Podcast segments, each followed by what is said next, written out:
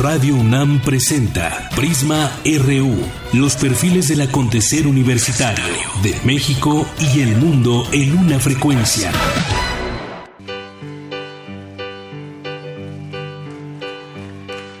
I listen for your footsteps coming up the drive. Listen for your footsteps, but they don't arrive. Waiting for your knock, dear on my old front door, I don't hear it. Does it mean you don't love me anymore?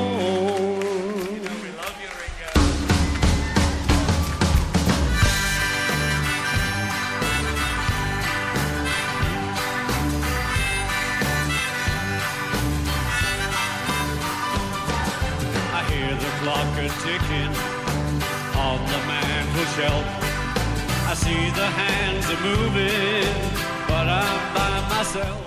Hola, ¿qué tal? Muy buenas tardes, bienvenidos a Prisma RU, les habla Virginia Sánchez en nombre de mi compañera Deyanira Morán.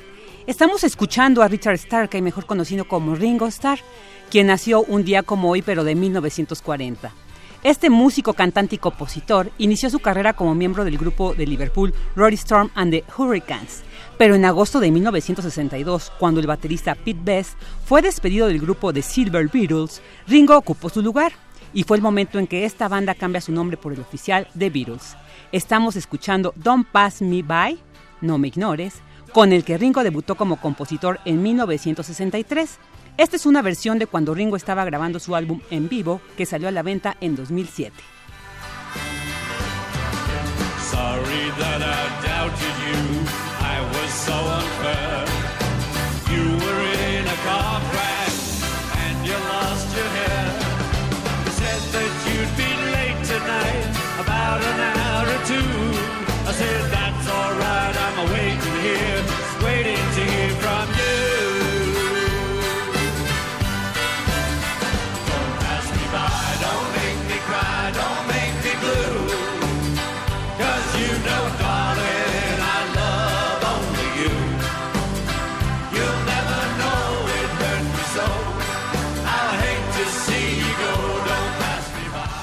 Muchas gracias por acompañarnos. Bueno, este viernes vamos a hablar con el arqueólogo Eduardo Matos Moctezuma sobre el Zompantli que fue encontrado hace unas semanas en el centro de la Ciudad de México.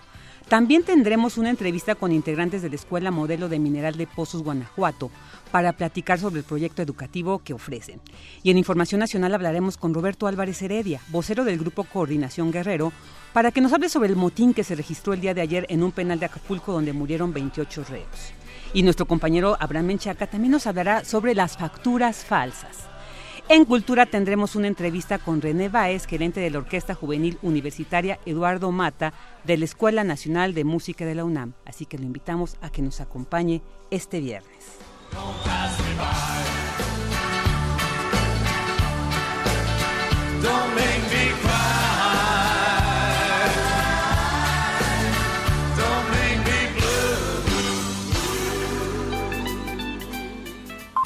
Portada RU.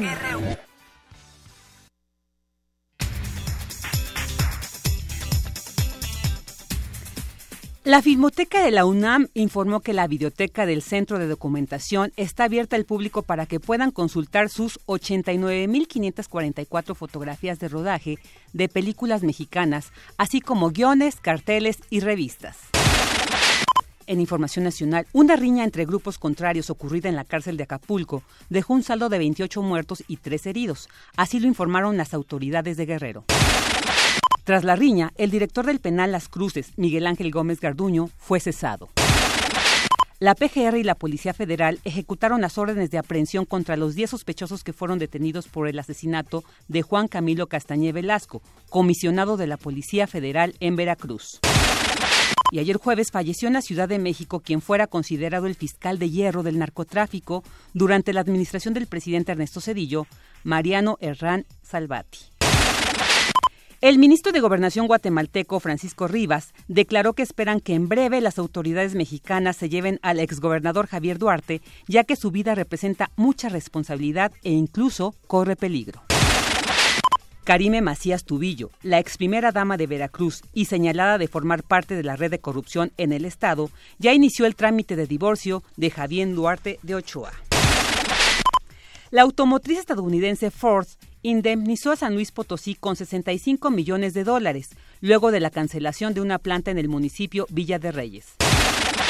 Jesús Manuel Esparza Flores, ex auditor superior de Chihuahua, denunció por chantaje y extorsión a un exfuncionario que aparentemente hoy es testigo protegido de la Fiscalía Estatal. Y representantes del gobierno mexicano reconocieron ante la Comisión Interamericana de Derechos Humanos que al menos nueve teléfonos y tres chips de algunos de los 43 normalistas de Ayotzinapa desaparecidos estuvieron activos y en funcionamiento después de los hechos. Para incitar a los capitalinos a cumplir la norma de separación de la basura, la Asamblea Legislativa anunció que apoyará mediante incentivos fiscales, como reducciones en el predial, a quien cumpla adecuadamente con las nuevas disposiciones. Y bueno, en economía y finanzas, el peso se aprecia antes de la reunión entre los presidentes Enrique Peña Nieto y Donald Trump, ya que este viernes se venden en hasta 18.75 pesos. Y a partir de mañana sábado, los estímulos fiscales para la gasolina magna y el diésel, diésel registrarán un alza de 61 y 65% respectivamente. En junio, el índice nacional de precios al consumidor se incrementó 0.25% mensual, por lo que la tasa de inflación anual fue de 6.31%, la cifra más grande en ocho años y medio. Y la Comisión Nacional Anticorrupción de Ecuador pidió a la Fiscalía eh, que se investigue a siete altos funcionarios y exfuncionarios, entre ellos el vicepresidente del país, Jorge Glass, por su presunta vinculación a casos de soborno. El presidente de Estados Unidos, Donald Trump, y su homólogo de Rusia, Vladimir Putin, se reunieron este viernes por primera vez en la cumbre de líderes del G20 que se celebra en Hamburgo, Alemania. ¿Qué tal, Virginia? Muy buenas tardes. En la información internacional hablaremos con Gabriela Sotomayor, colaboradora de Radio UNAM en la sede de la ONU en Ginebra, Suiza, sobre la denuncia que se interpuso ante la Fiscalía de la Corte Penal Internacional por los crímenes de lesa humanidad contra la población del estado de Coahuila durante las administraciones de los hermanos Humberto y Rubén Moreira. Además, esta mañana eh, se reunieron el presidente mexicano Enrique Peña Nieto y su homólogo estadounidense Trump. El mandatario estadounidense dijo que México pagará por el muro, mientras que el mandatario mexicano dijo que no lo escuchó y no le respondió. La información más adelante. Muchas gracias, Eric Morales. Nos encontramos más tarde. Campus RU.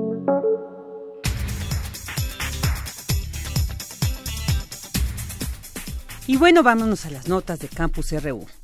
Eh, a partir de la saliva, investigadores de la UNAM buscan detectar cáncer en niños. Nuestra compañera Cristina Godínez nos tiene más información. Estudian muestras de saliva para detectar si las variantes en determinados genes hacen que los niños tengan riesgo de padecer cáncer.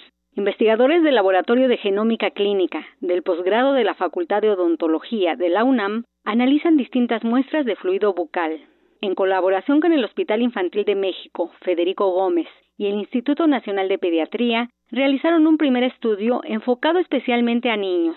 Tomaron las muestras de 100 infantes con cáncer y las compararon con las de 300 adultos sanos.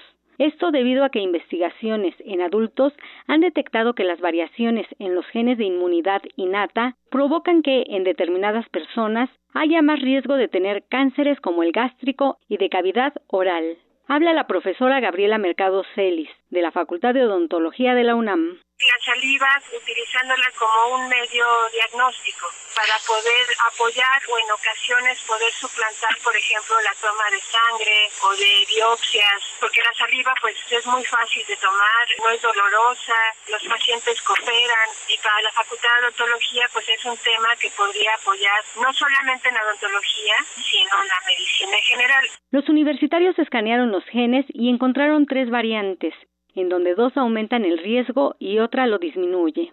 Para la investigadora, en los adultos sería entendible, pues por el estilo de vida, como es fumar, la dieta y la exposición a la radiación solar, se acumulan ciertas mutaciones que representan un factor de riesgo para, en algún momento, desarrollar ese padecimiento. Pero si se desarrollara solo por esas mutaciones, los niños no deberían tenerlo, pues su periodo de vida es aún muy corto Por ello, se piensa que hay una predisposición genética en el cáncer pediátrico y en algunos análisis establecen que entre 10 y 30% de los casos podrían deberse a ello. En México, agregó la investigadora, el cáncer es la primera causa de muerte por enfermedades en los niños.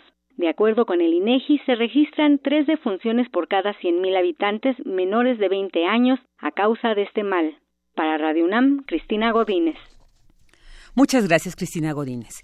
Y bueno, científicos de la UNAM transforman basura orgánica en energía. Mi compañera Montserrat Sánchez nos amplía esta información.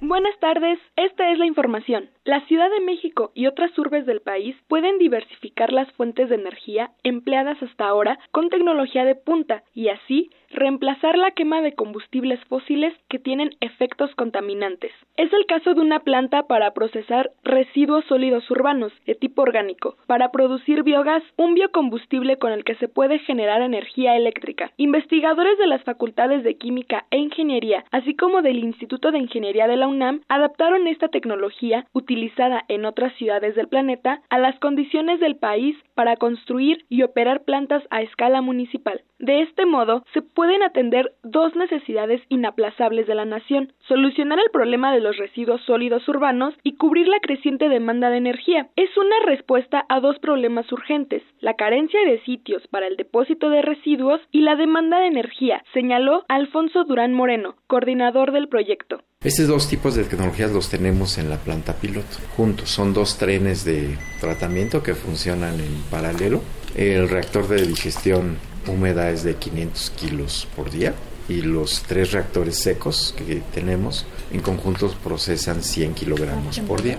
Lleva ya operando algunos meses con financiamiento de la UNAM, una vez que se terminó el financiamiento de CONACIT. La UNAM ha continuado con estos esfuerzos para que la planta continúe su operación y esta planta ahora formará parte de un proyecto más grande, que es una iniciativa de CONACYT de crear centros mexicanos de innovación en la energía y forma parte de un proyecto en el clúster de biogás. Al día, en la Ciudad de México, se generan aproximadamente 13.000 toneladas de residuos. De estos, los orgánicos representan el 50%, con el agravante de que se reducen los sitios cercanos para disponer de ellos, y su tratamiento es tan precario que con frecuencia en algunas partes de la urbe se respira el olor a basura. Para Radio UNAM, Montserrat Sánchez. Prisma RU. Queremos conocer tu opinión. Síguenos en Twitter como arroba PrismaRU. Para nosotros, tu opinión es muy importante. Síguenos en Facebook como Prisma RU. Hola, ¿qué tal? Ya estamos de regreso aquí, son las 1.16. Y bueno, eh, les cuento, Mineral de Pozo se encuentra en Guanajuato, ya ha sido denominado Pueblo Mágico. Ahí se encuentra la escuela modelo, que después de estar un tiempo abandonada, muchos años, fue remodelada y reacondicionada de tal manera que hoy es un centro de actividades multidisciplinarias, culturales y educativas. Y hoy nos acompañan para platicar sobre este interesantísimo proyecto eh, Felipe Reisenberg. Así es, Reisenberger. Reisenberger y Janet Betancourt. Muy buenas tardes y bienvenidos. Buenas tardes, gracias. Eh, ¿Nos podrían platicar cómo surge esta propuesta de recuperar este espacio histórico? Pues adelante, Janet, las damas primero. Gracias. Pues es una iniciativa múltiple, pero aquí el espíritu es eh, reactivar esta escuela que, como sabes, originalmente pues estuvo abierta hasta el año de 1924 bajo el nombre de Benito Juárez.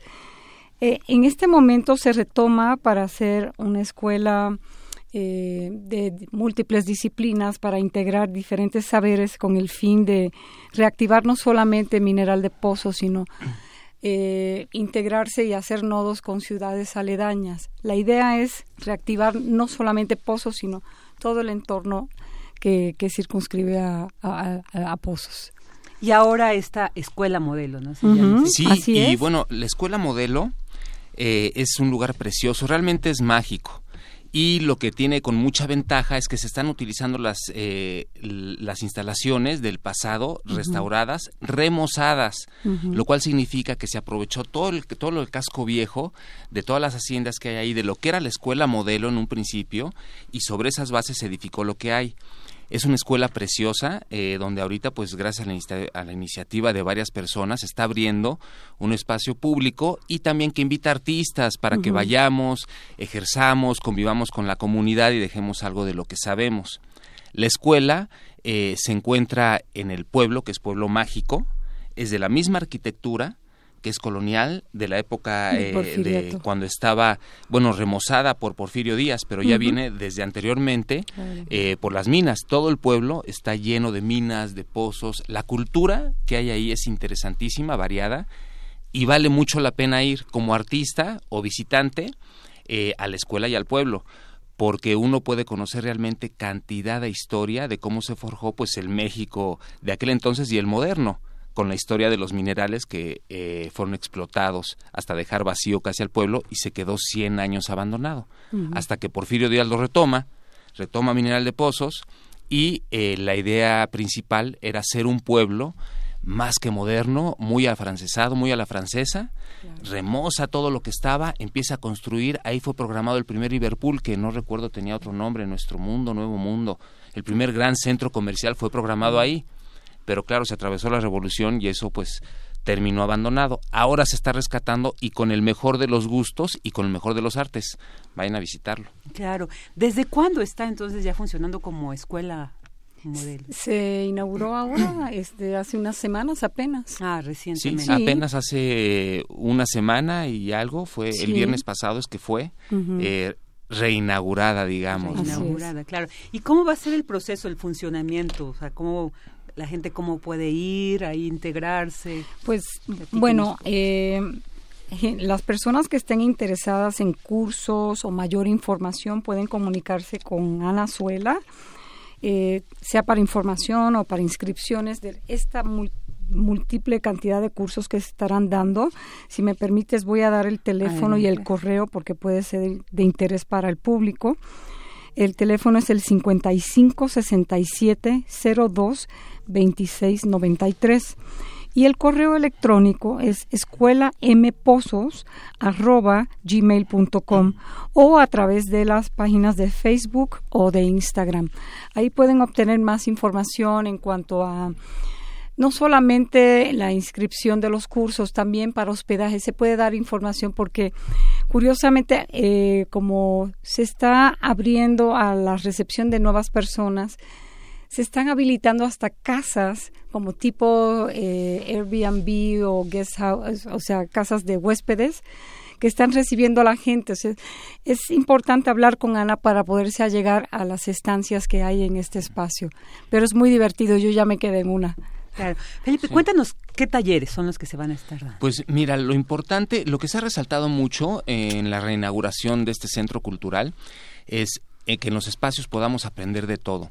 Entonces se ha invertido una buena cantidad de tiempo para dejarlo muy bien y tenemos, eh, se cuentan con talleres de grabado, instituidos de cerámica con horno claro, eh, las bellas artes por supuesto, pintura, dibujo, escultura, también hay artes contemporáneas, bueno, lo que ahora denominamos este, artes contemporáneas. También, bueno, el baile, danza, eh, está el espacio, increíble. Tenemos también fotografía, video, edición de video digital y fotografía digital. Entonces, prácticamente viene a ser cubierto todo lo que son las bellas artes en diferentes medios porque sabemos que cada, cada rama tiene diferentes este, hojas, como el grabado, hay diferentes tipos de grabado, escultura, cerámica, pintura, dibujo. Es muy interesante también que una vez estando ahí, si uno quiere ir a tomar algún curso, los invitamos a los datos que les acabamos de proporcionar, de proporcionar para que eh, se informen y si se interesan puedan visitar el lugar. Esa es este una conocer la escuela, usar las instalaciones de la escuela que tiene todo para que haga uno arte, pero también ir y aprovechar todos los alrededores, porque allá sea, digamos que el lugar en general es una inspiración y uno puede tomar la escuela de artes para desarrollar esa inspiración, ¿no? Así es. Inclusive para invitar también artistas, si tienen propuestas, por favor, contáctenos, porque esto se está desarrollando, incluyendo a modo inclusivo, eh, de artistas que también podamos aportar a la comunidad, que ese ya es otro rubro que se está haciendo, inclusión de la comunidad en talleres que también los artistas vamos a impartir. Claro, entonces estamos hablando que es un centro prácticamente de actividades artísticas, ¿no? Sí, claro. Y donde van a, se van a poder tomar talleres, pero también se va a poder presentar digamos estos eh, artistas ya que puedan eh, dar clases también pueden presentar por supuesto. Es la idea también que el artista que artistas eh, de cierto rango puedan ir a impartir ciertos cursos especializados a gente que, que los quiere tomar y aparte de la comunidad. Dejar su semilla en la escuela y seguir activando los talleres y cómo ha sido la respuesta de la población de la pues ya empieza a haber respuesta de la población alrededor, pues felices, fascinados, porque es un centro de arte increíble que da muchas propuestas, va a ayudar mucho a la gente de la zona a tener la cultura de primera mano. Entonces, lo que es alrededor está eh, siendo ya muy visitado y apenas empiezan, como empezamos apenas, los cursos ya por impartir de los artistas, pues empiezan ya a formar los grupos. Se van a informar que hay ciertas fechas establecidas, también hay horarios y fechas flexibles. Vale mucho la pena de ir. Claro. Pero están muy entusiastas porque, por ejemplo, yo hice un recorrido visitando talleres para conocer eh, la mano, digamos que el talento local de artesanos, gente que borda, que trabaja escultura, eh, músicos también que trabajan, por ejemplo, con instrumentos del desierto y están puestísimos, ellos están encantados con la idea de poder trabajar con toda esta gente que se va a llegar aquí a, Pozos. Claro, claro. no, y además, pues es como comentaban ustedes, una gran oportunidad, una para conocer este pueblo mágico y es para reactivar también mucha la, la, las actividades allá y la cultura sobre todo porque Guanajuato es muy cultural. Así es. La cultura este es un lugar que resalta 100% lo que fue el inicio de México.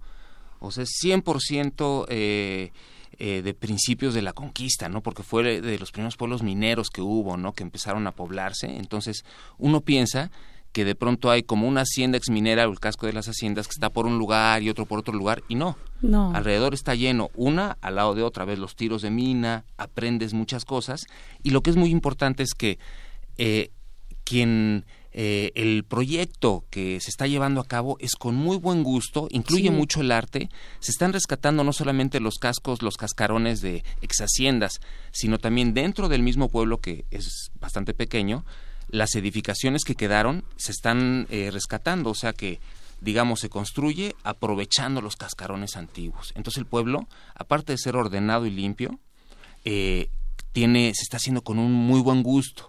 En realidad, pues va a crecer pero no tanto porque va a seguir siendo algo pequeño, ¿no? O sea, digamos, se pronostica para que siempre se conserve como algo muy cultural y pues sí un espacio en cierta manera turístico que se pueda conocer, pero que siga conservando 100% ese espíritu de antigüedad, digamos. Así es. Claro, y eso es muy importante porque muchas veces eh, justo proyectos así llegan a alterar, ¿no? La, arquitectura, mucho hasta la dinámica social de los lugares y esto, por lo que comentan, pues se Pero tienen una alta expectativa porque de alguna manera pues ellos ven que va a ser por un lado el enriquecimiento a nivel cultural, pero también va a traer una derrama económica para ellos que les reactiva bastante la economía en la zona. ¿Estos talleres qué duración tienen? ¿Cuánto, cuánto tiempo para quienes estén eh, interesados en ir? Pues unas se pueden meter ya a la página de Facebook, por ejemplo, Mineral de Pozos en Facebook. Ahí pueden ver ya varios carteles e informaciones de los talleres que hay. En su mayoría, pues, se son de tres, cuatro días, hay unos de cinco, seis días, dependiendo. Pero los hay hasta de uno, ¿eh? creo que también hay carteles de un día también, o sea, eh, perdón, cursos de un día. O sea, hay de, hay, hay de todos los formatos, por ejemplo, el que yo pienso dar es de diez días. ¿Cuál vas a dar tú? Eh, el arte en la era del antropoceno y la nosfera es el arte en la era del hombre y del conocimiento y ah. cómo eso impacta el, el, medio ambiente. Ah, muy interesante. Y este dura dos días, por ejemplo. Diez días. Diez días. pero con dos intervalos por separado. Ah, perfecto. Porque hay que trabajar con, la comunidad, mucho se va a, generar en, comunión con la comunidad. Ah, muy bien, eso, o sea, se van a sentir integrados totalmente. ¿Y tú vas a dar algún taller, Felipe? Sí, claro, también. Y bueno, eh, yo baso mi taller en la expresión eh, digamos, pictórica principalmente, aunque la idea en lo que trato de pasar la palabra artística, entonces mi taller se resume a involucrar al individuo con las artes en general, aprovechar la escuela, pero de una manera un fugaz y relampagueante regaderazo de arte, para ver por dónde quieres tomar eh, el camino eh, de manera más impresionista. Entonces, digamos, pues mis talleres duran entre un fin de semana hasta un poco más de tiempo o más dependiendo los alumnos. Incluyen mucho la pintura impresionista. Entonces, dependiendo también el alumno, podemos abordar lo que es el óleo, claro, el, acrílico, la acuarela, el dibujo, la escultura, la cerámica y ejercer, como te decía, dentro de la escuela y fuera de la escuela. Mi taller incluye caminatas alrededor para pues salirnos a pintar a la Monet o a la Van Gogh, ¿no? Ah, perfecto. ¿Y el material se los brindan ustedes o, o es dependiendo cada taller? Dependiendo cada taller. Depende de cada taller, sí. Por ejemplo, eh, en el caso del taller que yo pienso impartir, eh, se van a terminar instalando obras en áreas públicas. Ah, que eso es interesante porque no se queda en la escuela, sino que extiendes el, la presencia a las áreas en común. Entonces, activas todo el pueblo realmente, o sea, no solamente te quedas en la escuela. Claro, y eso es muy importante porque también el, el, pueblo así lo va, lo va a recibir, lo claro. va a recibir y va a ser tan recíproco. Claro, y también es que la comunidad te vea, ¿no? Que se vean que se está haciendo algo y aparte algo con, con cultura, ¿no? Que no es nada más este algo, bueno, no es realmente comercial. Comercial no es, no, la cultura, pues siempre cuando está de alguna manera bien enfocada, pues no es comercial, ¿no? Así es, Aunque hay que vivir de la cultura también. Entonces la comunidad va a estar ahí viéndonos actuar, que va a ser, que va a estar este, pues muy padre, ¿no? Vamos a aportar Así varias es. cosas. Oye, ¿y cómo se llega hasta allá? ¿Hay el transporte directo? Eh, pues no es, no es directo, pero mira, hay un... Eh, Hay camión. tomas el camión de aquí a Querétaro, Así de. Querétaro tomas otro camión que va a...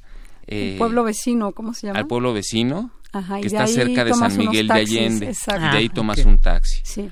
Pero San bueno, hoy Miguel de día, Allende, digamos, Si se meten sería a la punto. página, Ahí está lo pueden encontrar. Es muy Sí. fácil de llegar realmente, ¿no? Está cerca de, Sa- Y de sí, Celaya también. cambia el lugar, Ah, ¿eh? Llegas, yo estuve nada más una noche, bueno, un día y una noche, y algo tendrá el lugar, no sé si son los minerales, pero te baja la energía, o sea, llegas ahí y entras en un estado de, de placidez increíble. Sí, es un paraje maravilloso. semidesértico. Sí, es maravilloso. Sí, no, Guanajuato además, ¿no? Sí. Todo este estado se caracteriza Sí. por estas estas maravillas que vemos todo. Y, y un poquito yéndome a, a la historia, ¿cuánto tiempo se llevó la remodelación de esta escuela? Pues son de algunos pocos años a la fecha. Ok. Pues este proyecto comenzó ya, empezaron a ver como observaciones al respecto desde hace algunos años, pero fue más o menos de hace cinco años que empieza como a cuajarse todo eso, a buscar la ayuda, pues es este muy difícil, ¿no? Rescatar toda una comunidad. Sí. Entonces, pues se- no sé exactamente cuánto habrá tomado remozar la escuela, pero pues fueron unos pocos pero buenos años, ¿no? Porque además leía sería como el tercer rescate, ¿no? Que se hace de este espacio. Sí, no, y lo que es muy importante es que todos estos espacios, sobre todo la escuela, no puedes rescatarlo nada más así, se involucra Lina, el Lina Claro. tiene que ir y ver los muros, ver lo que es este, pues, toda la arquitectura, Cultura, son sí, este construcciones antiguas Claro. y que están protegidas. Bueno, no están cuidadas, pero están protegidas, ¿no? Claro. Entonces, pues hay que en la restauración de la pintura mural, de los muros, de todas estas edificaciones antiguas, pues uno de los preceptos es conservar lo que estaba. Claro. Entonces, es remozarlo, renovar donde tiene que ser necesario, pero más que nada remozar y tratar de dejar lo más fiel posible a como estaba y conforme la pátina del tiempo. Cuando es pintura mural, digamos, en el caso de este espacio, pues sí se tuvo que resanar, este, enducir, Reaplanar, eh, aplanar aplanar todo, todo. Bueno, pues fue un trabajo titánico y el lugar es enorme. O sea, realmente la escuela es, Es grande, es increíble. muy Tiene un anfiteatro sí. como tipo griego, Sí. entre griego y egipcio, este, increíble, da para pasearse mucho.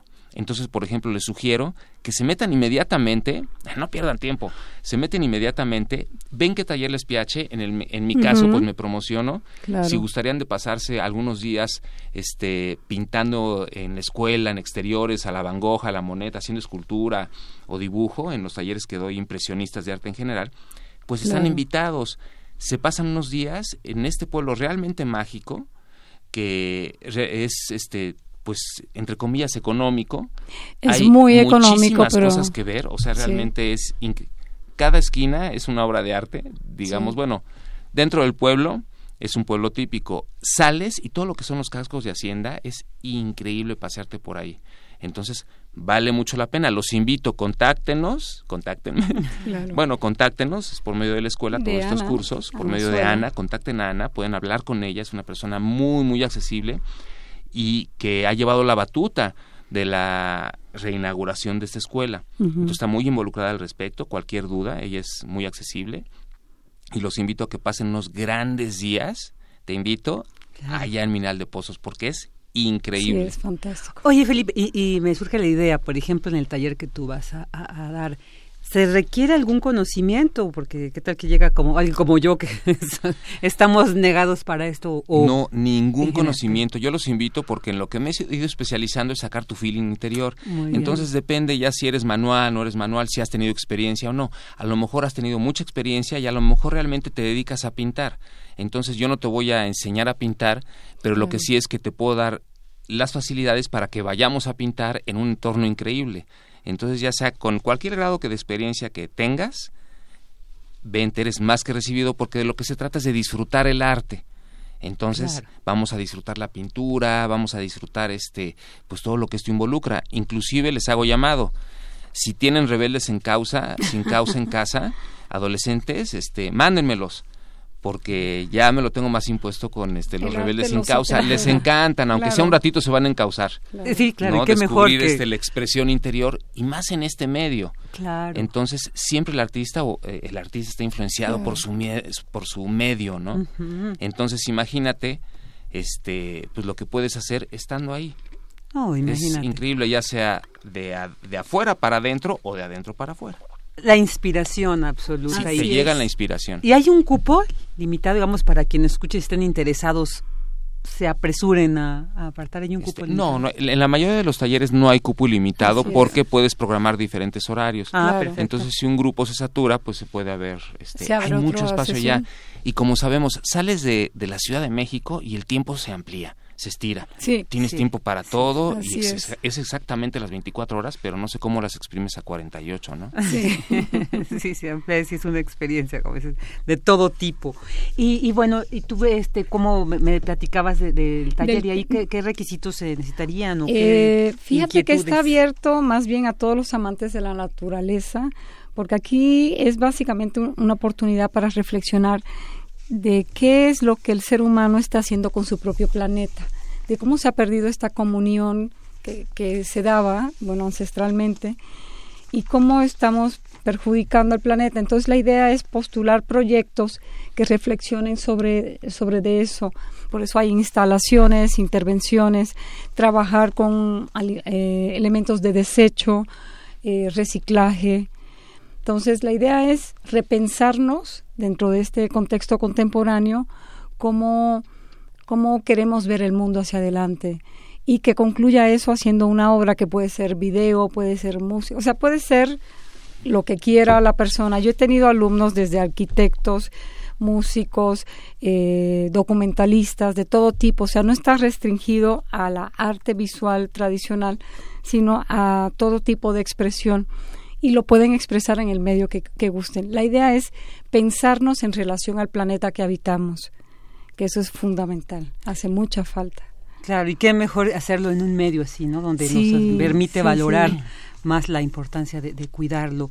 Y bueno, pues repetimos el 55 67 02 26 93 para que pidan informes. Con Anazuela. Anazuela y escuela mpozos arroba gmail.com. Así es. Y también, Así es. bueno, en. Facebook. Y bueno, suena muy interesante, ojalá. pues. y bueno, ya es. después seguiremos eh, te- te- te- ahí preguntando cómo va Sí. el, el proyecto. Sí, adelante. Rápidamente, eh, para agregar, hacer énfasis en que recuerden a los artistas, hay estancias para artistas ahí y facilidades. Así es. Entonces hay habitaciones para artistas, hay un programa exclusivo para que vayan a los artistas ahí a hacer residencia. A los interesados, comuníquense.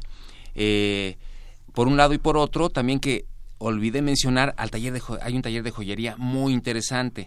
Entonces, para ampliar más el panorama, si de Claro. pronto eres alguna persona que pues le gusta la joyería, te puedes ir, pero este taller de joyería no hablamos solamente de equilibrar los objetos eh, y engarzarlo de una manera estética, sino es un taller de joyería tal cual, te enseñan a engarzar profesionalmente, pulir, este, fundir diferentes cosas. No, súper completo. Bueno, pues ahí Ajá. está, para quienes estén interesados y seguramente pues van a encontrar muchos talleres de alguno interesado y aprovechar en estos periodos vacacionales que están por venir, pues qué mejor eh, eh, opción que ir a, aquí a este lugar, a este pueblo mágico. Mágico. Bueno, pues muchísimas gracias por Gracias, habernos Virginia. acompañado. Felipe, Gracias. Y gracias Janet a tu y público. no, pues Gracias aquí estaremos al pendiente de cómo se va desarrollando la escuela modelo. de Muchísimas Mineral. gracias. Bueno, muchas gracias. Buenas tardes. Buenas tardes. Prisma RU. Un programa con visión universitaria para el mundo. Queremos escuchar tu voz. Nuestro teléfono en cabina es 55 36 43 39. Para nosotros, tu opinión es muy importante. Síguenos en Facebook como Prisma RU. ¿Dudas o comentarios? Escríbenos al correo electrónico prisma.radiounam@gmail.com.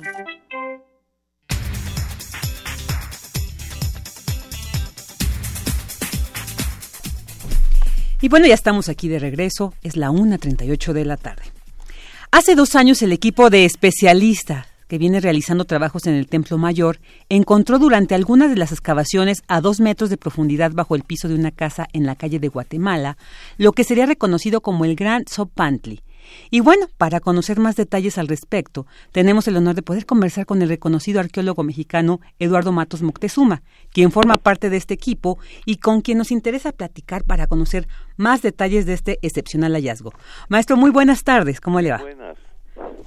Maestro, ¿podría compartirnos, eh, para irnos a, veces también eh, estos eh, eh, recortes educativos en, en la en la historia a veces no nos permite conocer y comprender más? ¿Qué es un zompantli?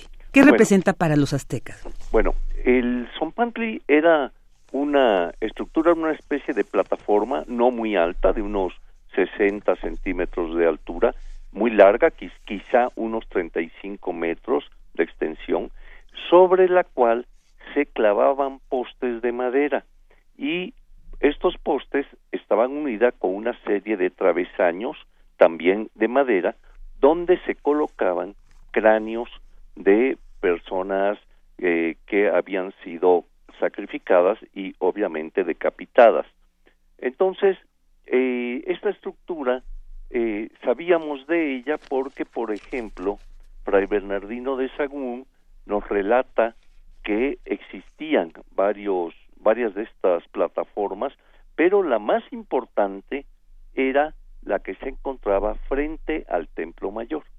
Entonces, lo que ha ocurrido es que a través del programa de arqueología urbana del Instituto Nacional de Antropología hemos localizado no solo el, el sino varias estructuras, varios edificios que son mencionados por las fuentes históricas, ¿no? Entre ellos, claro, este Zompantli. Ahora, eh, este Zompantli está debajo de un eh, edificio más, eh, pues, digamos, posterior, el, el cual, pues bueno, ha tenido que irse excavando con mucho cuidado eh, y se ha localizado, la, el, digamos, el extremo norte de esta plataforma. Este extremo norte muestra las huellas de donde estuvieron los postes de madera. Pero también hay un cronista, Andrés de Tapia, que era un soldado de Hernán Cortés, que describe que en los extremos de esta plataforma había verdaderas torres hechas con cráneos. Entonces, aparte de las huellas de los postes, también se ha encontrado una de estas torres que, eh, digamos, tiene un diámetro más o menos de unos tres, entre tres y cuatro metros, y que está formada efectivamente con puros cráneos. Es impresionante cómo, cómo se aprecia esto, ¿no? Ma- maestro, ¿y ya se logró excavar a, a toda la profundidad para encontrar completa esta estructura o se continúan los trabajos? Bueno, se continúan los trabajos, pero la estructura, allá por 1967, con la construcción del metro que pasa detrás de la catedral, este, fue afectada.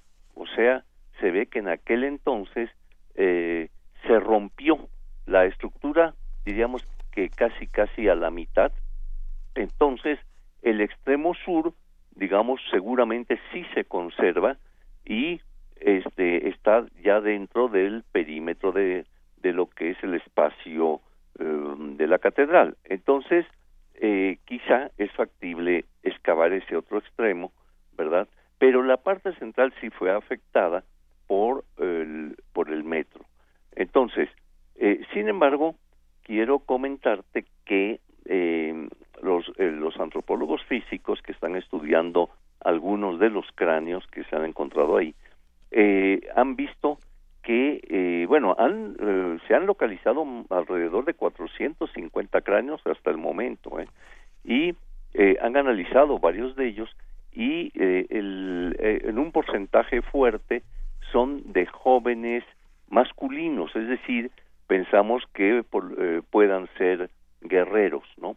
Un porcentaje menor es eh, son femeninos y hay uno o dos de infantes, ¿no? Entonces, estos datos son muy, muy interesantes porque, pues, eh, no, no se había detectado esta eh, estructura arquitectónica y ahora, pues, ya la tenemos a la vista, ya podemos observar estos cráneos eh, y estudiarlos y, eh, claro que la investigación continúa. Tanto la excavación va a continuar como la investigación, el estudio de estos eh, elementos óseos. Maestro, si habla que este es el gran Zompantli, ¿de cuántos Zompantlis podríamos eh, tener idea de que, que existen, no? Bueno, eh, Sagún, como digo, menciona varios. Por ejemplo, este es el, digamos, el más importante, el más relevante, ¿no? También hemos localizado una, un edificio eh, al norte del Templo Mayor, que es esta a la vista, quien visita el templo puede observarlo, que tiene una decoración de cráneos a su alrededor, pero posiblemente sobre él también había esta especie de palizada donde debieron de haber cráneos ensartados. ¿Por qué menciono esto? Porque en el plano que manda hacer Cortés y que se publica en Nuremberg en 1524, podemos observar, digamos, esa parte, ese recinto ceremonial de Tenochtitlan y se ve allí el gran Zompantli, el que estamos trabajando, y se ve también el que se encuentra hacia el lado norte. Entonces, eh, eh, por lo menos allí ya hay dos que en el plano de Cortés son, eh, digamos, eh, ubicados, ¿no? Entonces, esta estructura, por cierto, era muy interesante porque en cierta forma jugaba también un papel intimidatorio, ¿no? A los enemigos de Tenochtitlan, porque eh, imagínate lo que es llegar y ver eh, allí en estas palizadas eh, una serie de cráneos, muchos de ellos de los enemigos, ¿verdad? De los prisioneros de guerra, ¿verdad? Este, mm, pues era impactante y pues eh, era una forma también de, de intimidación para el enemigo. Sí, por supuesto, me imagino que debe ser muy impactante. Maestro, y quisiera aprovechar para que nos compartiera desde todo este vasto y gran conocimiento que usted ha desarrollado y ha generado, para conocer y comprender un poco más esta cosmovisión de estos eh, pobladores y que construían ¿no? estos son pantlis. ¿Qué representaban? ¿Qué representaban estas, este tipo de, de, de estructuras de, con cráneos, Claro. los sacrificios, como para también desmitificar ¿no? mucha tergiversación que a veces se hace de esta historia? Bueno, este sí, eh, hemos podido observar también que eh, por lo general estas estructuras, estos zompantis, estaban en cierta forma relacionados con los juegos de pelota, donde también se, se jugaba y el perdedor pues también era sacrificado. Eh, esto es interesante porque eh, hay juegos de pelota en los que se ve cómo se decapita al eh, al que al perdedor, ¿no? Entonces, el caso, por ejemplo, el de Chichen Itza. En Chichen Itza hay un enorme juego de pelota de más de 150 metros de largo, en cuyo interior se ven unos relieves y vemos a, digamos, a los dos equipos y cómo a uno de ellos lo están decapitando, ¿no? Y al lado del juego de pelota hay un zompantli allá en Chichen. Ahora, aquí igual, el juego de pelota está inmediatamente asociado al Zompantli. Ahora bien, el juego de pelota sabemos que entre otros significados representaba una batalla, una, una batalla en ocasiones entre eh, la, la noche y el día, ¿verdad? El sol y las tinieblas, etcétera, como se ve en algunos mitos que han llegado hasta nosotros. Entonces, era un combate y es muy significativo que se menciona que en la fiesta del dios solar de Huitzilopochtli, ¿verdad? Se sacrificaban prisioneros cuya, eh, digamos, cuya cabeza iba a parar al zompante. O sea que hay toda una relación de la guerra, ¿verdad? Del sol, etcétera, ¿no? Y, y también eh, leía esto de la orientación, ¿no? De estos cráneos. Entonces, ¿esto qué, qué, qué representaba? Bueno, este, mira, la, la, la estructura, primero, esta plataforma está ubicada de norte a sur, ¿no? Este, muy cerca del juego de pelota, como mencionábamos.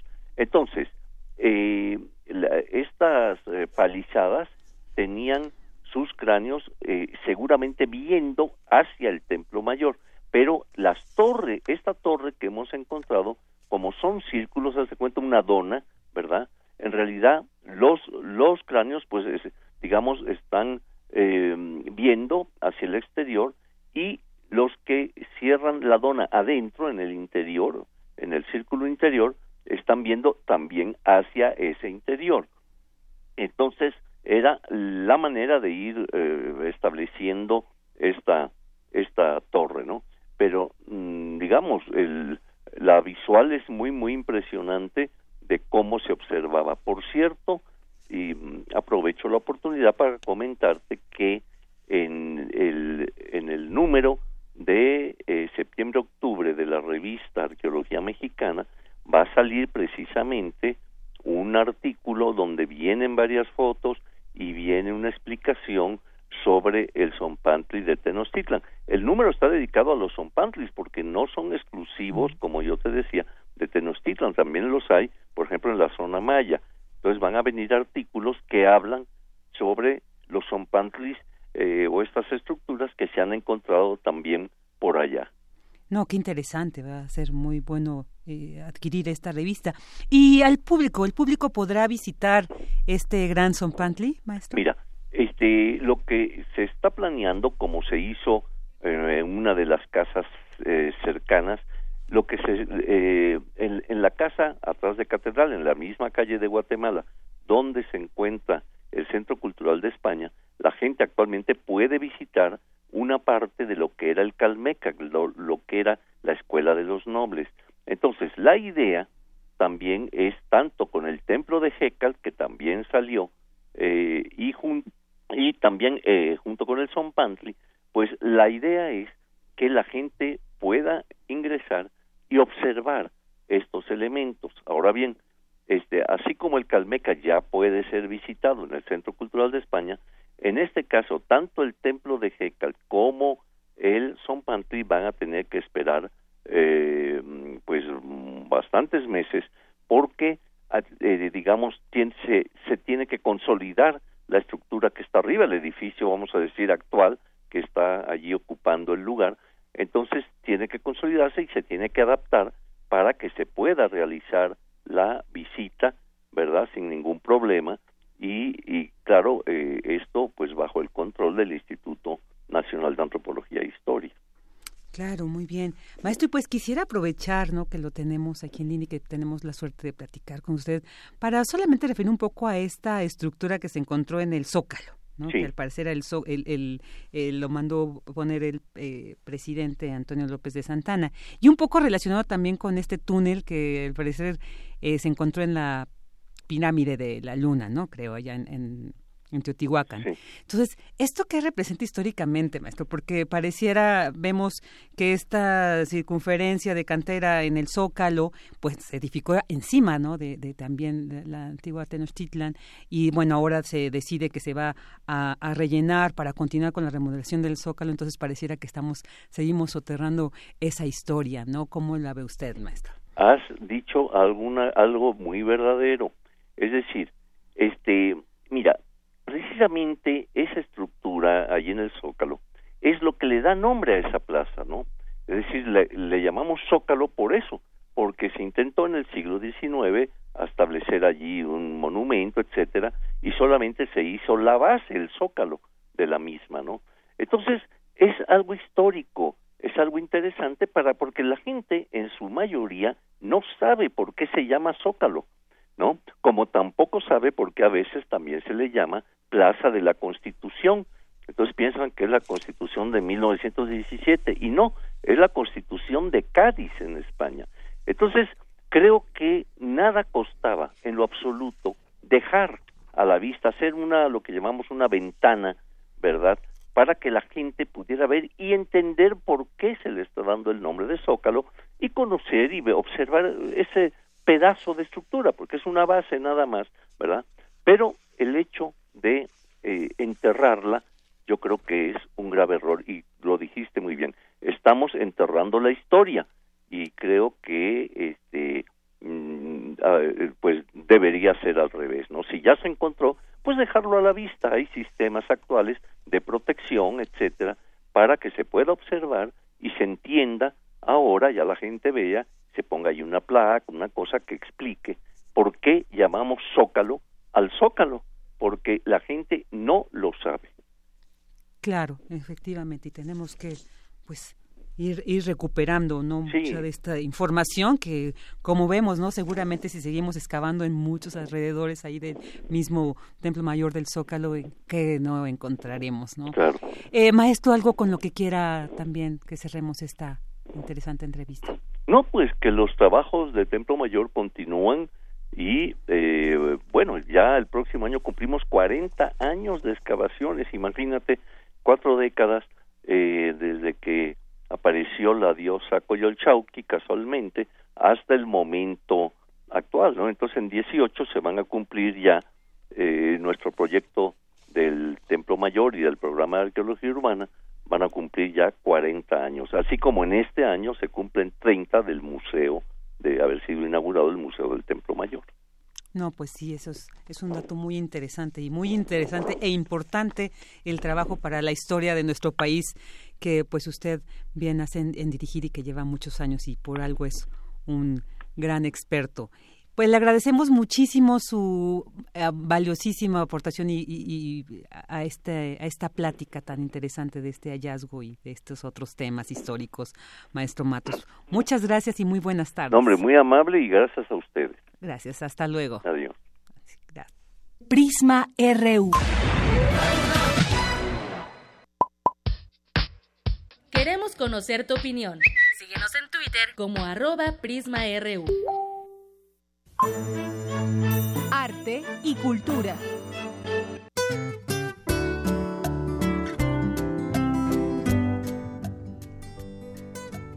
Y bueno, ya estamos de regreso después de esta plática tan interesante con este arqueólogo tan experto en nuestra historia, el maestro Matos. Y ahora vámonos a la sección de cultura que nuestra compañera Tamara Quirós nos preparó y es una entrevista a René Báez de la Mora. Él es gerente de la Orquesta Juvenil Universitario Eduardo Mata de la UNAM. Escuchémosla.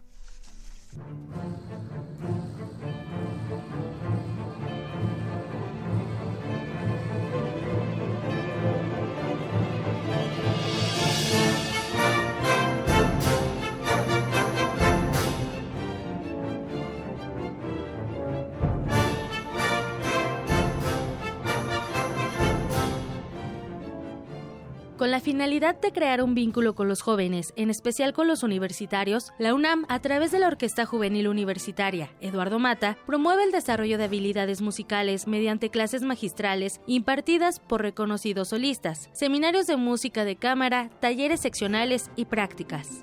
La UJUEM cantera de talento juvenil, adoptó el nombre del director y compositor Eduardo Mata para honrar la memoria de quien fuera un parteaguas en el ámbito de la cultura mexicana. Escuchemos la importancia del acercamiento a la música en voz de René Báez, gerente de la Orquesta Juvenil Eduardo Mata de la UNAM. En esta orquesta, eh, de entrada es una orquesta juvenil que los muchachos que la integran este, son de de las más prestigiadas escuelas de música profesional en, en México y eso le da pues este plus que las personas que van a escucharlo están viendo que jóvenes, o sea, tenemos muchachos desde 17 años hasta cerca de los 30, son los que están interpretando y que están interpretando estas piezas de este nivel y estas obras de reconocimiento internacional. Entonces eso hace que, que, tengamos esta, esta cercanía con, con el público y además, bueno, nuestra sede, que por lo regular estamos cada 15 días, pues es nada más y nada menos que la sala Nezahualcóyotl.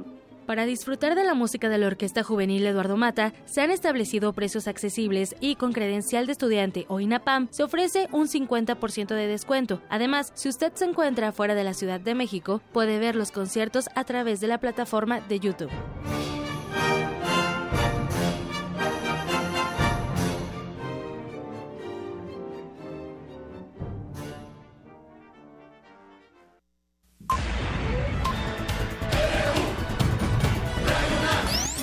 Prisma RU. Con Deyanira Morán.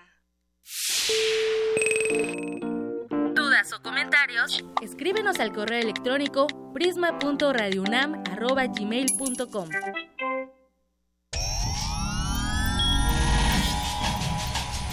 Saborear una paleta o sellar una carta. Para ser gracioso o ser grosero. Para ser amoroso o para ser muy amoroso. Para reír y para hablar. Las posibilidades de la lengua son infinitas. Muerde lenguas, letras, libros y galletas. Lunes y miércoles, 20 horas. Por el 96.1 de FM. Radio UNAM. La principal causa de muerte de niños mexicanos entre 5 y 14 años es el cáncer. Muchos de esos casos podrían eliminarse si son tratados a tiempo. Por eso estamos trabajando para lograr más recursos para el IMSS, ISTE y Seguro Popular y así poder ofrecer un tratamiento integral a más casos de cáncer infantil. Soy Carlos Puente, vocero del Partido Verde. Seguiremos trabajando por la salud de todos los mexicanos. Ingredientes para hacer la pócima de la diversión. Ancas de rana intrépida. Ratones de laboratorio. Plumas de pollo creativo. Mm, medio litro de carcajadas. Y listo. Revolvemos todo y decimos... ¡Hocus Pocus! Hocus Pocus, la revista de los peques y no tan peques. Todos los sábados de las 10 a las 11 de la mañana por el 96.1 de FM. Diviértete aquí en Radio UNAM.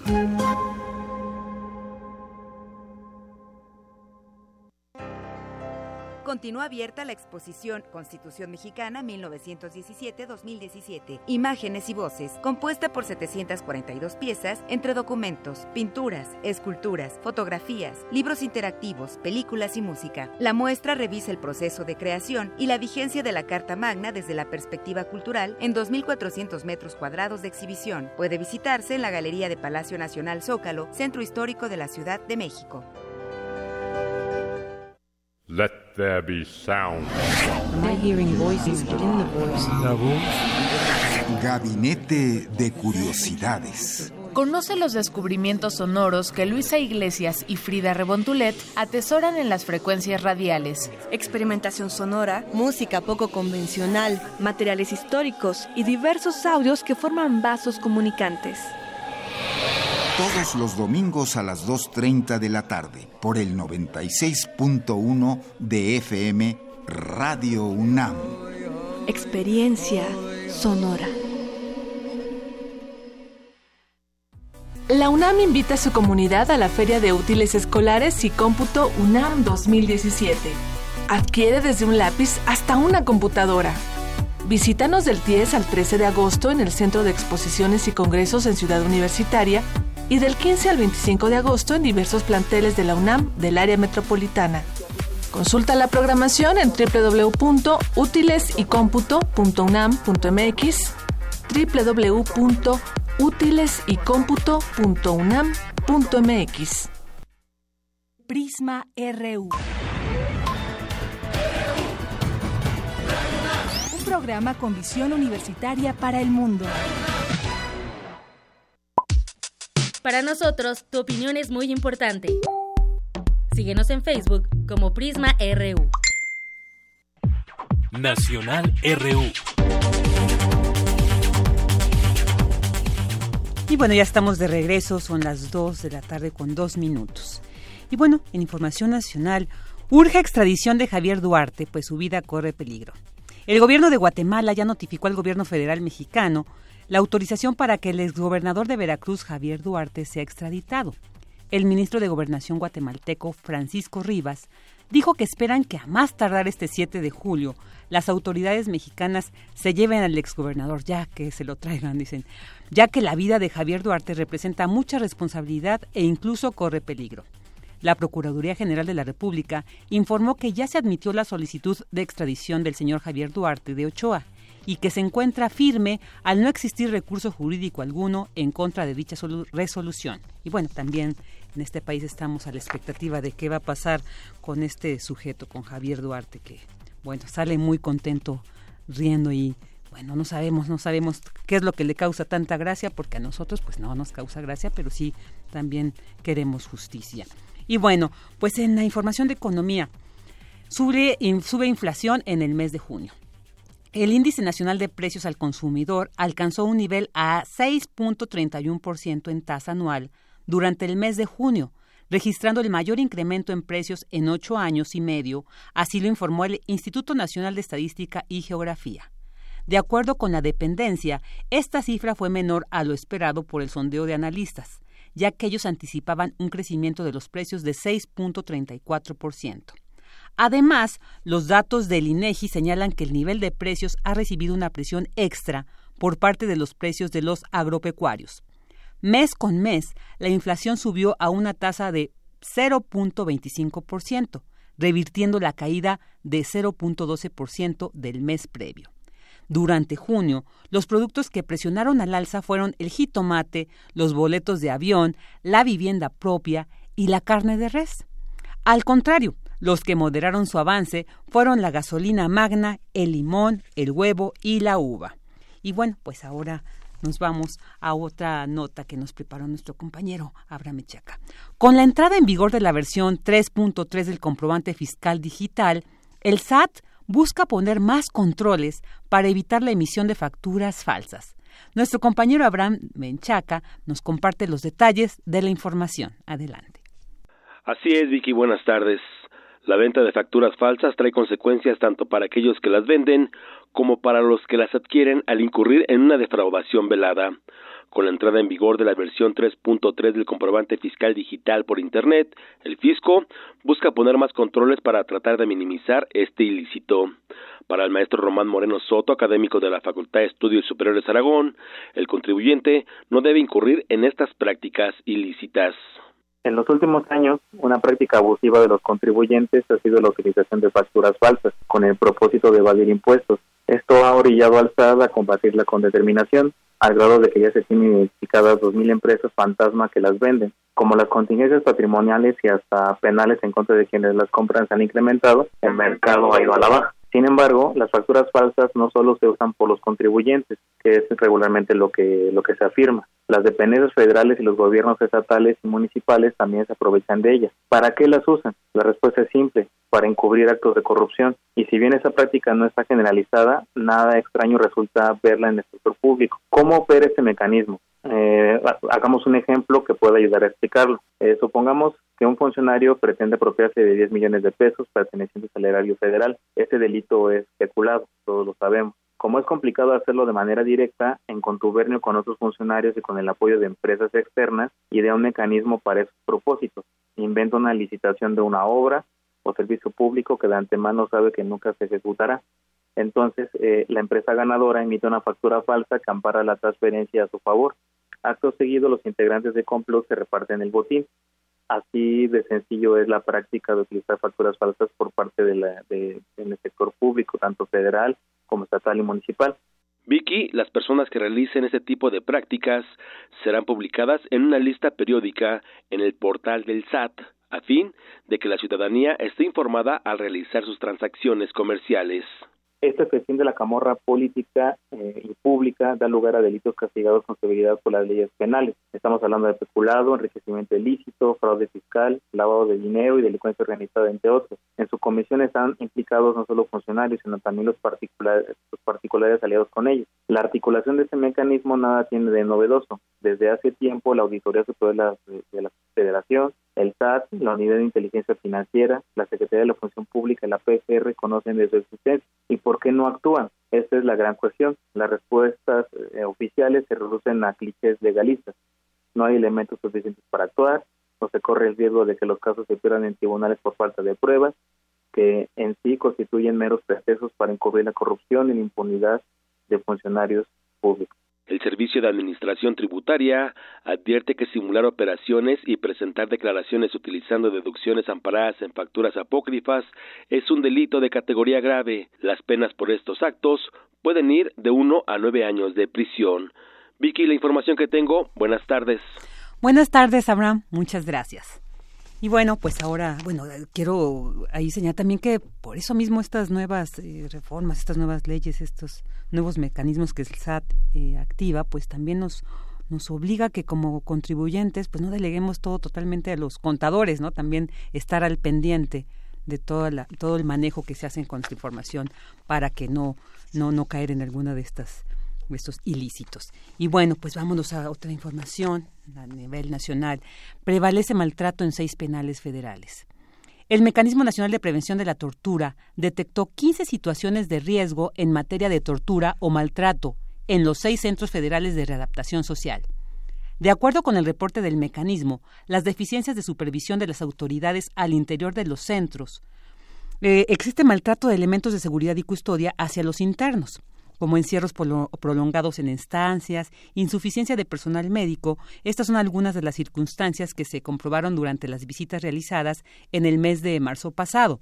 También se constató que prevalece la falta de actividades laborales remuneradas, de capacitación educativas y deportivas y de comida y, eh, bueno, que hay insuficiencia de comida.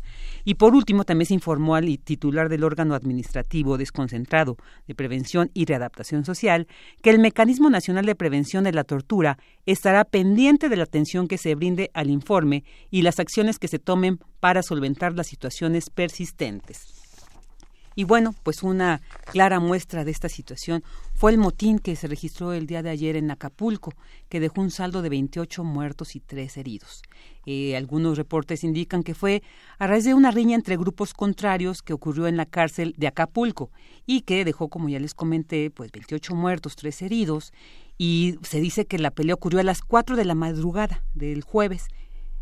Eh, algunos guardias penitenciarios reportaron que cuatro de las víctimas habían sido degolladas. Qué lamentable situación. Tras el reporte de la riña, agentes de la Policía Estatal de la Secretaría de la Defensa Nacional y de la Policía Federal realizaron un operativo para tomar el control de la cárcel de Acapulco.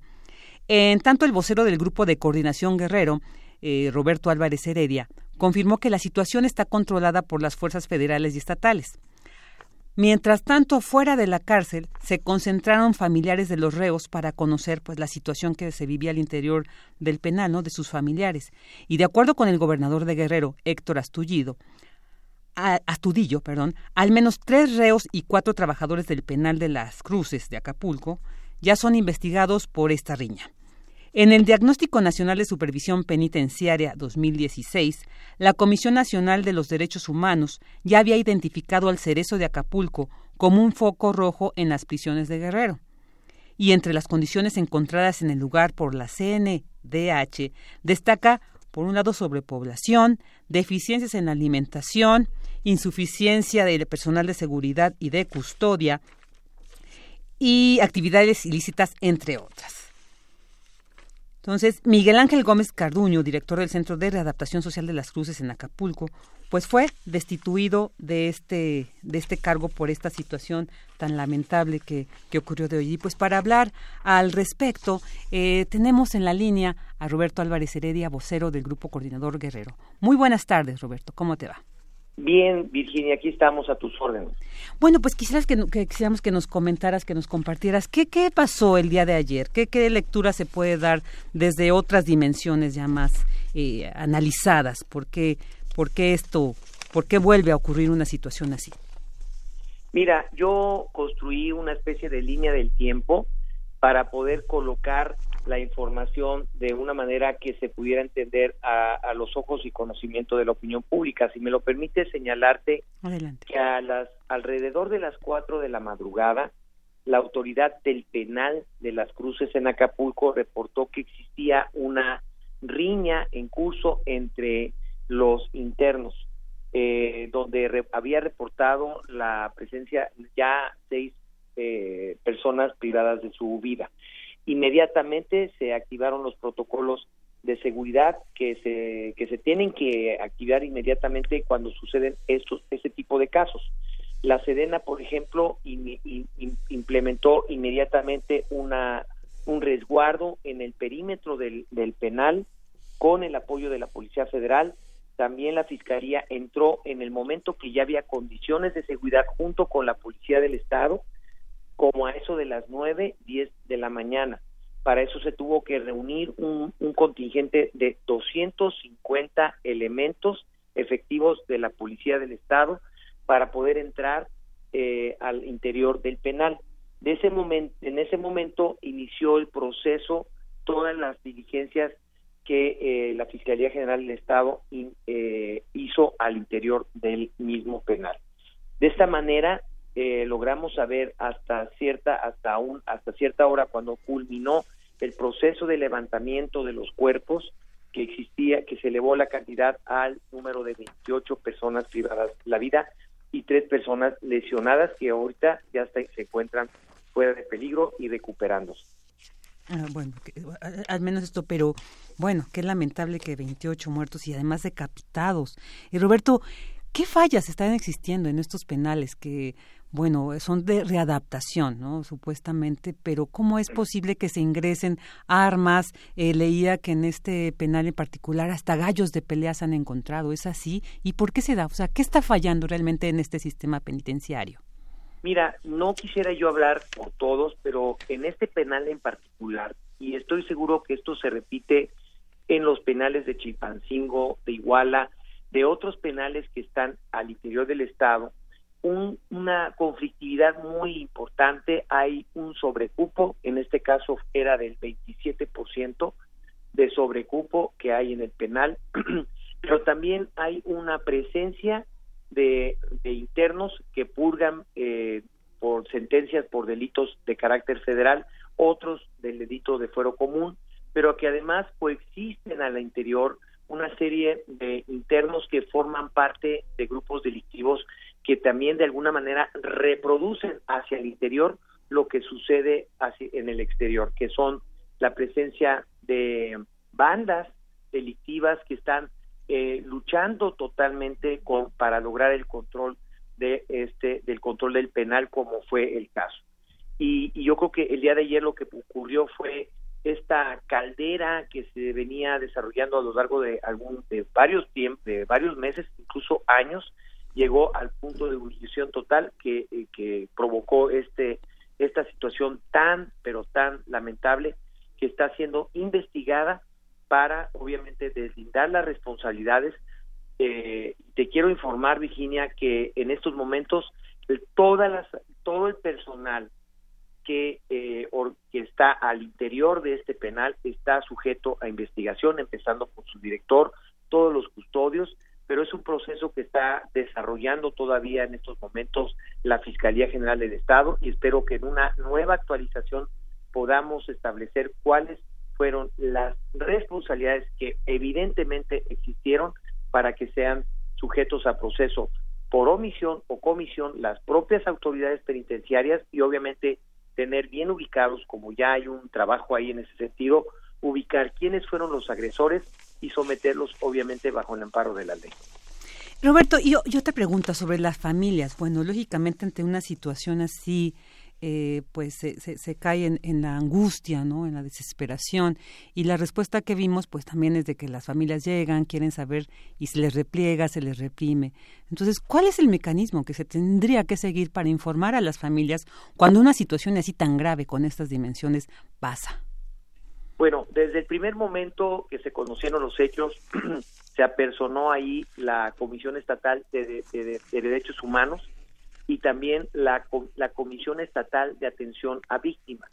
Ellos están eh, en contacto permanente con los familiares para proveerles, obviamente, de toda la información eh, del caso. El día de ayer lo que fuimos eh, testigos todos es de que los familiares, con justa razón, eh, reclamaban la información de las condiciones en las que estaban viviendo sus seres queridos que están en, como internos de, este penal y, y, de alguna manera generaron la presión que derivó en, una salida que no fue la correcta. Yo, yo soy de la idea que no fue la óptima, la correcta, porque hay protocolos para informar sobre el, el tema de las quienes fueron víctimas, informarle a los, a los familiares se hizo a través de la lectura simple de una relación de nombres de quienes habían perdido la vida.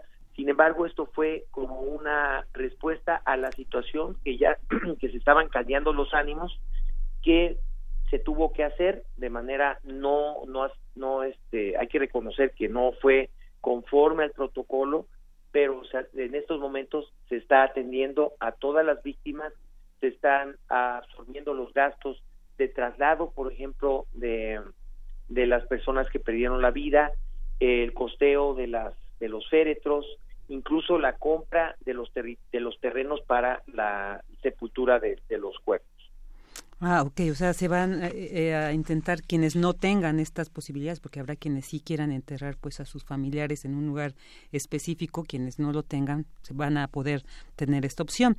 Y otra pregunta, Roberto, también que se me hace muy importante, ¿cómo se va a garantizar ¿no? la integridad y los derechos humanos de los reos al interior? Porque después de que sucede una situación así, bueno, pues lógicamente se activan eh, estrategias ¿no? de control, pero ¿cómo se va, se va a garantizar la integridad de los reos que están ahí, que no tuvieron nada que ver, pero pues ante una situación así, pues la, alarma este, se generaliza. Totalmente. La policía del Estado está asumió el control del penal en todos los sentidos. Eh, eh, hay, hay 250 efectivos que están al interior del penal haciendo obviamente un trabajo de protección también de la población carcelaria siguen las investigaciones de la Fiscalía para identificar todas las personas que pudieron tener responsabilidad directa. Ya hay señalamientos, ya hay un avance en este sentido para ubicar y aislar a esta población, a, la, a los grupos que estuvieron directamente vinculados con estos hechos tan trágicos, muy lamentables, para separarlos de la población carcelaria tomar las decisiones al seno del grupo de coordinación guerrero para que sean trasladados a otros penales estas personas y lo que tiene que seguir es todo un trabajo de análisis de lo que pasó para poder junto con el apoyo que siempre lo ha tenido el gobierno federal pues obviamente revertir este proceso de deterioro que han vivido tanto las cárceles como la de Acapulco, evidente, Chilpancingo, Iguala, entre otros. Híjole, pues sí, muy interesante, pues estaremos ahí al pendiente de lo que proceda con esta situación y pues con este esta, este, esto que aconteció el día de ayer, que sí es lamentable, o sea, hasta decapitados, no hombre, sí, sí es una alarma eh, social en general. Bueno, Roberto, ¿algo que quieras agregar al respecto? Pues mira, nosotros, eh, yo soy vocero del Grupo de Coordinación Guerrero, eh, señalar de manera contundente que el gobierno de Héctor Astudillo Flores, el gobernador, eh, en este tema obviamente se va a aplicar la ley hasta donde tope contra quienes fueron los responsables de estos delitos tan terribles que vivimos. Y por otro lado seguramente tendrán que asumir responsabilidades y sanciones las autoridades penitenciarias que puedan tener que, que, obviamente incurrieron en omisión por eh, no cumplir a cabalidad con sus funciones en el marco del, de sus responsabilidades al interior del penal de las cruces en Acapulco. Claro. Y, antes de, irnos, una pregunta, Roberto, porque Guerrero, bueno, es uno de los estados más turísticos y en estos periodos vacacionales de los más visitados. ¿Qué tipo de, seguridad se va a implementar ante esta situación, pues para que no hace que la gente desista de ir allá? Claro. Bueno, paralelamente ha habido un trabajo intenso de todas las instituciones de seguridad federal, Ejército Mexicano, Marina Armada de México, Policía Federal, Policía Estatal, con la Policía Preventiva Municipal, precisamente para proteger, garantizar la, la protección y la estadía de los visitantes que prácticamente eh, llegan a Acapulco cada fin de semana. Acapulco, con todas las obras de infraestructura que han venido eh, desarrollándose por el gobierno federal, eh, han permitido convertir Acapulco en un destino de fin de semana y obviamente eh, esta población de estos visitantes, esta oleada de visitantes que se registra prácticamente cada fin de semana, están siendo protegidos totalmente por todas las instituciones, tanto federales como estatales, en materia de seguridad. Perfecto, Roberto. Pues te agradecemos muchísimo que nos hayas compartido esta información y bueno, pues estaremos ahí al pendiente de qué sigue sucediendo. Muchísimas gracias. Muy buenas Muchas tardes. Gracias. Gracias por la oportunidad. Bueno, estuvimos con Roberto Álvarez Heredia, vocero del Grupo Coordinador Guerrero. Prisma RU. Un programa con visión universitaria para el mundo. Para nosotros, tu opinión es muy importante. Síguenos en Facebook como Prisma RU. Queremos conocer tu opinión. Síguenos en Twitter como arroba PrismaRU. Global RU. Y bueno, ahora nos vamos con la información internacional con mi compañero Eric Morales. ¿Qué tal Virginia? Te saludo con mucho gusto. Nos vamos con la información porque la Federación Internacional para los Derechos Humanos presentaron un informe ante la Fiscalía de la Corte Penal Internacional en el que documentan diversos crímenes de lesa humanidad contra la población del estado de Coahuila, cometidos durante la administración de Humberto Moreira, Jorge Torres y Rubén Moreira. Y para hablarnos de este tema, tenemos en la línea telefónica a Gabriela Sotomayor, colaboradora de Radio UNAM desde la sede de la ONU en Ginebra, Suiza. Buenas tardes, Gabriela. Adelante con tu información. Hola, ¿qué tal? Buenas tardes, Eric. Pues sí, eh, es algo, es un, suceso muy importante, sobre todo para el pueblo, para el público mexicano. Eh, la Federación Internacional de Derechos Humanos y un colectivo de ONGs mexicanas eh, formado por más de 100 organizaciones mexicanas eh, presentaron una denuncia ante la Fiscalía de la Corte Penal Internacional en La Haya, en Holanda, sobre posibles crímenes de lesa humanidad cometidos en el estado de Coahuila durante los gobiernos de los hermanos Humberto y Rubén Moreira. Eh, o sea, durante los gobiernos de estos dos gobernadores. Em, según eh, Jimena Reyes, que es la directora para las Américas de la Federación Internacional de Derechos Humanos, con la que pude platicar, me dijo que ellos han podido eh, hacer una investigación sobre más de 500 casos en concreto que durante esos dos periodos de gobierno priista en, Coahuila eh, tienen testimonios e información clave en donde se puede evidenciar que se trata de crímenes de lesa humanidad. Entonces ella, eh, esta, esta organización urgen a la Fiscalía de la Corte Penal a que abran un examen preliminar sobre los graves crímenes cometidos en el Estado mexicano de Coahuila entre el año de 2009 y el 2016, que de acuerdo con sus análisis demuestra que sí hay este tipo de crímenes, que es muy difícil de probar un crimen de lesa humanidad porque hay que probar que es sistemático, generalizado, que eh, es eh, con anuencia del gobierno y de las autoridades, pero al parecer sus eh, legalmente todos los casos que ellos tienen caso por caso que fueron documentando, sí caen en el, em, en el rubro de eh, crímenes de lesa humanidad, algo que es absolutamente lamentable, pero que es necesario que la Fiscalía de la Corte Penal Internacional investigue y vea si, si puede haber eh, eh, su jurisdicción, si, puede, si tiene jurisdicción para ellos este tipo de casos, para investigarlo, porque pues eh, con la impunidad que existe en México, pues se necesita investigar esto en una instancia internacional. Entonces, lo que, lo que me decía eh, Jimena Reyes de, de, la FID es que en particular ellos están investigando, eh, bueno, y ellos presentaron eh, dos, dos casos en particular. Uno es la, la matanza en, en Allende, en donde los Zetas se encargaron, bueno, hubo una masacre entre unas 100 y 300 personas en, y la gestión del, del penal de Piedras Negras. Eh, con respecto a lo de Allende eh, y, la, y los Zetas, que son los responsables, los presuntos responsables, lo que, lo, que, lo que ellos están documentando es que ellos, los Zetas, contaron con la pasividad y también con la cooperación de las fuerzas de seguridad mexicanas. Y con respecto a la, gestión de la prisión de Piedras Negras, eh, llamado el Cerezo, eh, pues también es bajo responsabilidad del gobierno del estado de Coahuila, que se convirtió en un centro de operaciones de los Zetas. Lo más grave fue que al menos 150 personas habrían sido asesinadas allí y sus cuerpos fueron, es ah, horrible decirlo, pero fueron incinerados o hasta disueltos en, cubos con ácido. Son, cosas realmente tenebrosas lo que pasaron. Y lo más grave de este asunto es que no solo las autoridades fueron omisas ante estos crímenes, sino según el informe, las mismas fuerzas de seguridad colaboraron con los grupos del crimen organizado para realizar estos delitos contra la población. Exactamente, porque además la, la, matanza de Allende, por ejemplo, o la gestión del penal de Piedras Negras, todo esto es, es, es algo que hay que coordinar. Y, y, por ejemplo, en el caso de, del penal de, Piedras Negras, no, no puedes, eh, no pueden pasar este tipo de crímenes sin que las autoridades estén al tanto.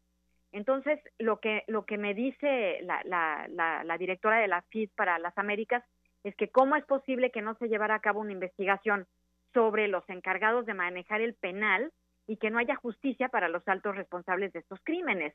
Eh, para, para la Federación Internacional de Derechos Humanos, es claro que los Zetas fueron responsables de crímenes eh, contra la humanidad, pero también hubo consentimiento de las autoridades de Coahuila. Entonces es por ello que ante esta grave situación de impunidad eh, se decidió llevar el caso a la Corte Penal Internacional y una vez que el, examen preliminar se ha abierto y se reconozca la existencia de crímenes contra la humanidad, quedará en sus manos determinar si tiene o no jurisdicción sobre este caso, como te lo platicaba, y si es así, determinará si las autoridades mexicanas deben emprender acciones legales para juzgar a los autores o cómplices de crímenes contra la humanidad, entre los cuales figuran altos funcionarios y figuras públicas en el estado de Coahuila. Oye, Gabriela, quisiera preguntarte cómo procederá esta denuncia, pues ya se interpuso ante la Fiscalía de la Corte Penal Internacional, pero ¿cuál es el proceso que seguirá? Es decir, ¿se llevarán a cabo investigaciones y quién las realizará? Pues eh, bueno, primero, bueno, lo, más importante ya se hizo, que fue poner esta denuncia. Ahora se espera que la Corte Penal Internacional analice los documentos entregados de evidencia y después entonces haga un fallo y entonces den eh, ya su, su veredicto de si van a, tomar este caso. Pero aquí lo importante es la, la visibilidad de este caso a nivel internacional.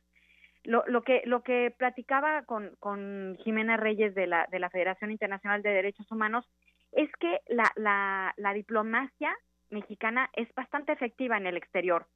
Eh, en el caso de, en el sentido de que encubren, eh, tapan, eh, no, no hablan de la verdadera situación que se vive en el país, sino que todo lo, lo, maquillan.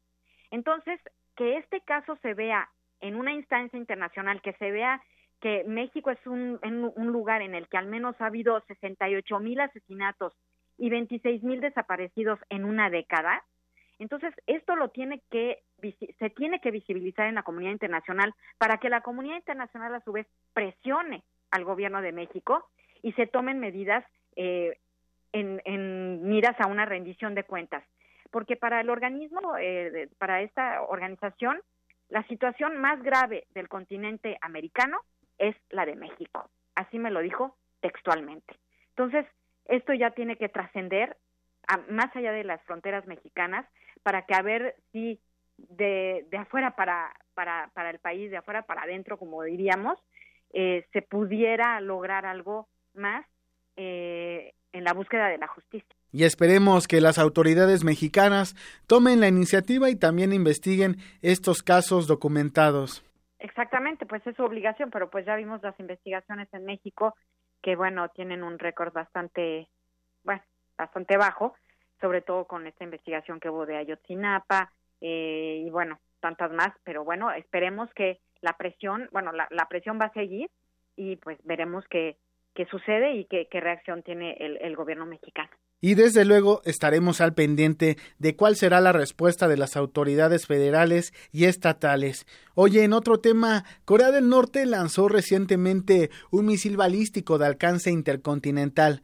Francia y Estados Unidos piden a la ONU incrementar las sanciones contra Pyongyang, mientras que Rusia y China solicitan la vía del diálogo. Pues sí, así como lo dices, el 4 de julio el señor Trump se despertó eh, para ver que Corea del Norte había lanzado este misil intercontinental que, pudiera, según análisis que se han hecho, que pudiera eh, alcanzar Alaska. Entonces, este, esto sí es verdaderamente preocupante. Trump eh, ahora en su acaba de llegar a, Europa y eh, Trump dijo en un discurso en Polonia que eh, tomarían acciones contra el país asiático y que lo afrontarían con seria decisión. Además, eh, hace ya unas semanas, un poco antes de que, de que hubiera este, este, este lanzamiento, dijo que ya su paciencia no tenía límite, que ya había llegado hasta algún punto, pero Trump parece que se, se pierde en su propio discurso porque amenaza y amenaza y dice muchas cosas, pero concretiza poco. La cuestión es que eh, él se, se, llamó a una reunión por el Consejo de Seguridad, el secretario general, como bien dices, eh, condenó los ataques, dijo que esta acción es una violación descarada de las resoluciones del Consejo de Seguridad y constituye una peligrosa escalada de la situación.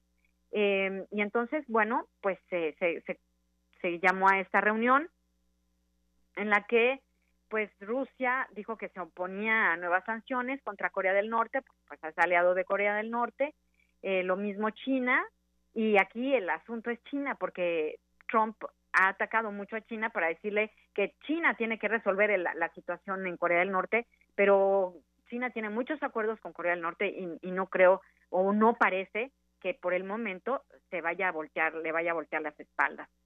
En la reunión del Consejo de Seguridad eh, dijo que eh, Rusia, que todos deben reconocer que las sanciones no resolverán el problema eh, y que se acercan todas las situaciones hacia un punto muerto. China dijo que todo tendría que manejarse por la vía del, diálogo y bueno, la que sí tomó una posición, una postura un poco más pues fuerte es eh, la, la, la, embajadora de Estados Unidos de la ONU, Nikki Haley, que dijo que, bueno, que si que ellos tenían muchísimos eh, recursos para, para poder eh, resolver esta situación y que si se tenía que llevar, llegar a las armas, pues lo harían, pero dijo que prefería no, no hacerlo. Después de, se corrigió ella misma después de decir esto y dijo que, que preferían no llegar a, esa, a ese punto pero la situación está bastante tensa y bastante difícil para Trump, que se está volviendo, como muchos analistas ya lo ven, el Irak de la era Trump. Ya veremos qué pasa porque también hoy inició la cumbre del G20 en Hamburgo, Alemania, y seguramente se analizará esta amenaza nuclear, entre otros temas. Pues así es, los ojos están puestos eh, en, en Hamburgo, en la reunión del G20.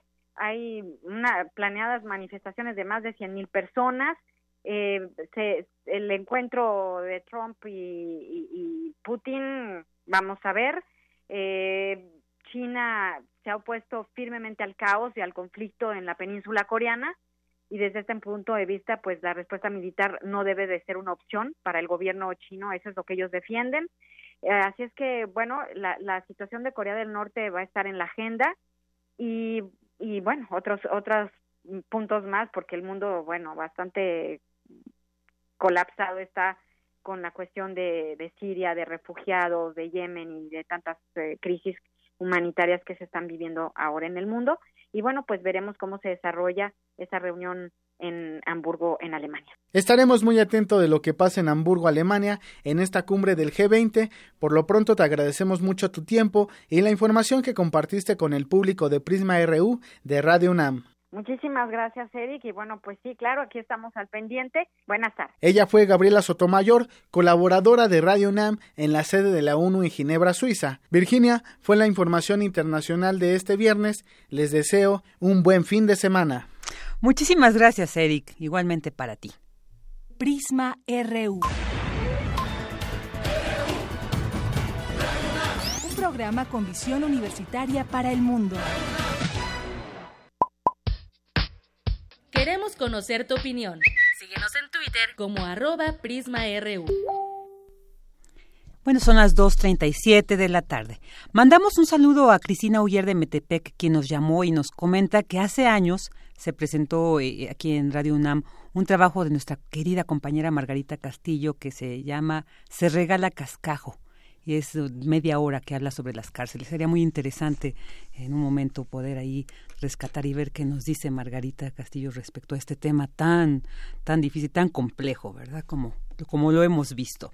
Y bueno, pues ahora quiero presentarles eh, una cantera RU que como cada viernes hacemos, realizamos mi, compañero Antonio Quijano y una servidora, pues donde presentamos eh, vidas biográficas de estudiantes sobresalientes de diversas disciplinas y, carreras. Y esta vez, pues de manera aleatoria, quisimos, vamos a estar presentando tres canteras eh, para recordar algo de algunos de estas eh, historias de vida de estudiantes tan destacados, como es el caso de José Antonio López Gutiérrez un joven invidente que se graduó con mención honorífica, fíjese, como licenciado en música con especialidad en piano. Así que aquí se los comparto para que lo escuchen, lo disfrutemos. José Antonio López Gutiérrez es un joven invidente que se graduó como licenciado en música con especialidad en piano. En su examen profesional ejecutó 12 preludios y fugas de Johann Sebastian Bach, Conozcamos más sobre este brillante y musical universitario. Nací en el Distrito Federal en el año de 1988. Desafortunadamente y afortunadamente al mismo tiempo soy hijo único. Sin duda, mi abuelito, que fue el que me trajo mi, tecladito, el primero. Entonces, gracias a él fue que descubrí ese ese don, ese talento que, Dios me dio. Primero empecé a descubrir cómo juntar notas, ¿no? Y que se oían bonito. Pero bueno, yo no sabía nada de música. Aprendí así de oído primero. No sabía ni notas ni nada. Pero me sorprendí porque cómo después ya podía acompañar y cómo podía aprenderme lo que sacaba, lo que escuchaba en el radio lo podía sacar. Ya cuando estudié música en forma, pues creo que mi mayor reto fue el, el rondó a la turca. En ese momento era como mi mayor reto. Yo recuerdo que no era de los juegos comunes de todos los niños, sino yo jugaba más bien a la radio, me gustaba mucho, hasta decían que yo era un radio caminando porque como me aprendía todos los comerciales. Y pues todo lo de lo que escuchaba del radio, jugaba mucho con algunos compañeros ahí en la escuela, que también luego les gustaba. O si no, luego jugaba mucho a que viajaba en el pecero, ¿no? En el transporte público o en un carro, donde y que ya me aprendía yo todas las rutas de la ciudad, ¿no? Y que ahora vamos acá, que ahora voy acá, que ahora voy a Tlalpan, que ahora voy a cualquier lado. Esos, esos eran mis juegos de niño. Mm, mi pasión así son las baladas románticas de los años 70 y 80. Eh, José Luis Perales.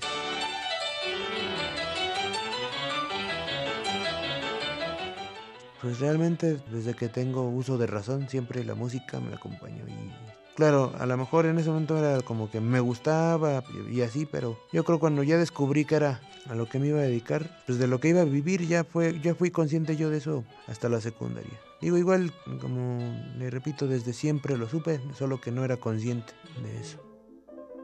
Cursé desde el CIM, lo que es el Centro de Iniciación Musical, gracias al apoyo de la maestra Adriana Sepúlveda, quien ha sido y sigue siendo apoyo para todos, no nada más para mí, sino para mis compañeros. Yo llegué a su grupo y bueno, me dio fecha y hora para comenzar con mis clases y ya que una vez que estuve preparado ahí, pues comencé a tomar las clases, tal cual con solfeo, conjuntos corales, todo lo que llevamos en la FAM ahora.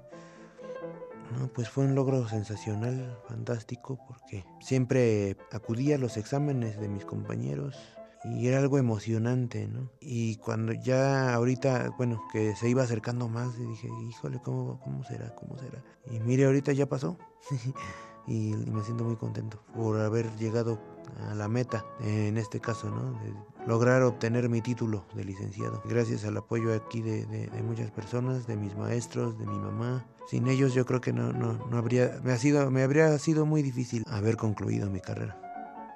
Si hay un día normal, por ejemplo, los miércoles y los sábados, por ejemplo, sábado y domingo. El miércoles, por ejemplo, tomo mis clases de computación a las en la mañana y los sábados en la tarde voy con mi grupo de jóvenes y los domingos canto misas en la iglesia. Digamos son los días que son donde hay una rutina en específico. Está la posibilidad de estudiar mi maestría en, órgano. En la FAM, en la UNAM, así es.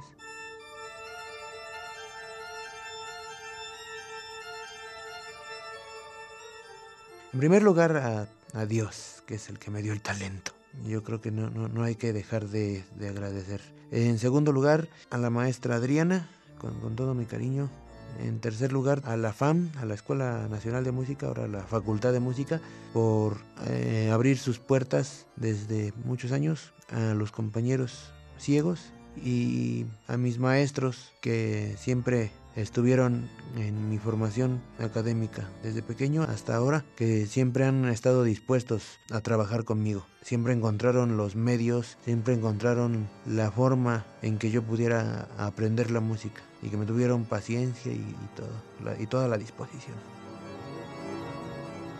Pues primero que escojan la carrera que les guste, que encuentren lo que realmente les apasiona y los motive y que lo hagan con amor porque realmente les gusta, ¿no? Muchas veces pasa que lo hacemos porque por hacer, ¿no? O por cumplir la expectativa de otros, ¿no? Y a veces no hacemos realmente lo que nos gusta, es buscar realmente cuáles son cuál es la vocación que sienten, ¿no? Eh, búsquenlo y siéntanse libres de estudiar y hacer lo que les guste. Si empezamos por ahí, creo que va a ganar mucho porque una vez que acabas de estudiar y aparte trabajas en lo que te apasiona y en lo que te gusta, ni, ni siquiera, yo creo a veces, ni siquiera le llamas trabajo, no es, es pasión. Ahora que te pagan por hacerlo, pues imagínate, ¿no? Qué, qué bendición, qué, qué dicha tan grande, increíble. Entonces a eso los invito. Para Radio UNAM, Virginia Sánchez y Antonio Quijano.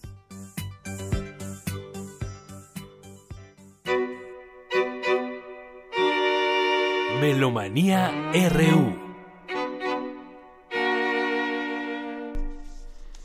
Y bueno, ya al cuarto para las tres, eh, bueno, quiero aclarar que por suerte tenemos siempre esas escuchas atentos para, para eh, eh, proveernos de ciertas aclaraciones, de que lo que dije hace rato del programa este, más bien era la realización, todo este programa se, era, se llamaba Se Regala Cascajo, ¿no? que realizaba Juan Guerrero, quien también era el productor del programa de Miguel Ángel Granado Chapa. El programa se llama se llamaba Se regala cascajo y ahí eh, bueno creo que él realizó presentó una un programa eh, una investigación sobre los penales y bueno fue en voz de Margarita Castillo. Muchas gracias por esta aclaración y bueno de todos modos será importante buscar este interesante material. Y ahora nos vamos escuchemos a Dulce Wet, jefa de la discoteca de Radio UNAM, que nos presenta su sección de Melomanía RU. ¿Qué tal amigos de Melomanía en Prisma RU? Hoy tenemos varias efemérides. Un día como hoy, 7 de julio, pero de 1911, nació el compositor italiano Giancarlo Menotti. Él obtuvo la ciudadanía norteamericana posteriormente y vivió mucho tiempo. A pesar de haber nacido en Cadegliano, estaba ya muy influido por el jazz, también el dodecafonismo y tiene infinidad de óperas. De hecho, vamos a escuchar la obertura de su primera ópera, Amelia al Balo, que sería Amelia va al baile de 1937, la edad de Radio UNAM de hace 80 años. Eh, Giancarlo Menotti muere en 2007 ya en Estados Unidos. Vamos a escuchar a la Orquesta Sinfónica de Columbia dirigida por Thomas Shippers.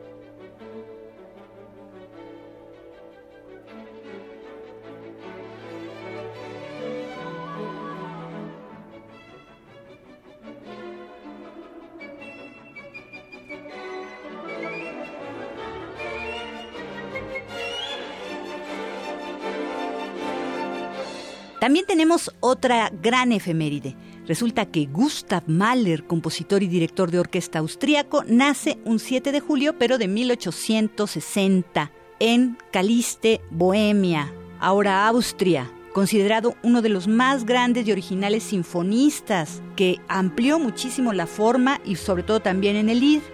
Muchas de sus sinfonías en su catálogo 10, aunque la última quedó inacabada en su muerte, pero bueno, se la acabaron las números 2, 3, 4 y 8 incluyen la voz humana. Él, entre, entre la sinfonía y el líder, basó su trabajo. Vamos, estamos escuchando esta quinta sinfonía, el Adagietto, una de las de los movimientos de las sinfonías más célebres de Gustav Mahler. A partir de esta sinfonía empieza a teñirse de un halo trágico y esto lo va a alcanzar la sexta, la novena y por supuesto la canción de la tierra, que es una de sus composiciones últimas que hizo paralelamente a la novena. Sigamos escuchando el adayeto. Tenemos a la Orquesta Sinfónica Juvenil de Venezuela Simón Bolívar y a Gustavo Dudamel en la dirección.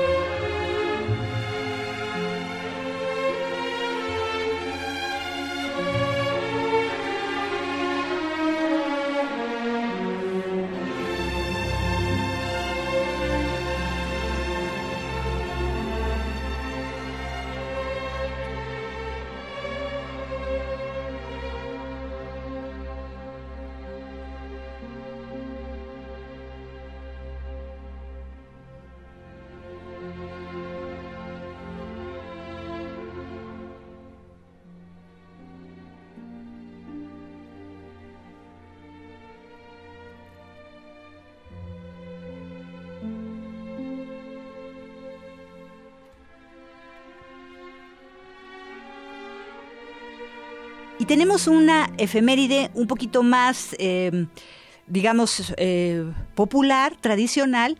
También eh, un día como hoy, 7 de julio, pero de 1923, nació el guitarrista, cantante y compositor argentino Eduardo Falú. Y este, bueno, él tuvo los primeros contactos de la guitarra desde los 11 años y sobre todo lo que a mí me impresiona de Falú es cómo logra sintetizar el virtuosismo guitarrístico de concertista con todo el ritmo, las melodías de la música andina y criolla. Eh, por eso sus composiciones han cultivado a públicos de todo el mundo, de Japón, Estados Unidos, Francia, Holanda, Italia, entre otros. Vamos a escuchar o estamos escuchando A qué volver. Esta es una samba arreglo para guitarra sola de Juan Arturo Brennan tiene una letra de Marta Mendicute, la música es de Eduardo Falú. La casa ya es otra casa, el árbol ya no es aquel. Han volteado hasta el recuerdo, entonces, ¿a qué volver? Mi perro allá arriba inmóvil, viendo la tarde crecer y este vacío de ahora, entonces, ¿a qué volver? ¿Volver? ¿Para qué? para sentir otra vez que se desboca tu ausencia, dormida en mis venas, borrada en mi piel, para que duela tu ausencia entonces, ¿a qué volver? Mi puente, mi viejo puente, qué rico verás correr si lo han llevado a Tilcara. Entonces, ¿a qué volver? La magia ya se ha perdido. ¿Quién la pudiera encender? Ni la tierra ya es tierra. Entonces, ¿a qué volver?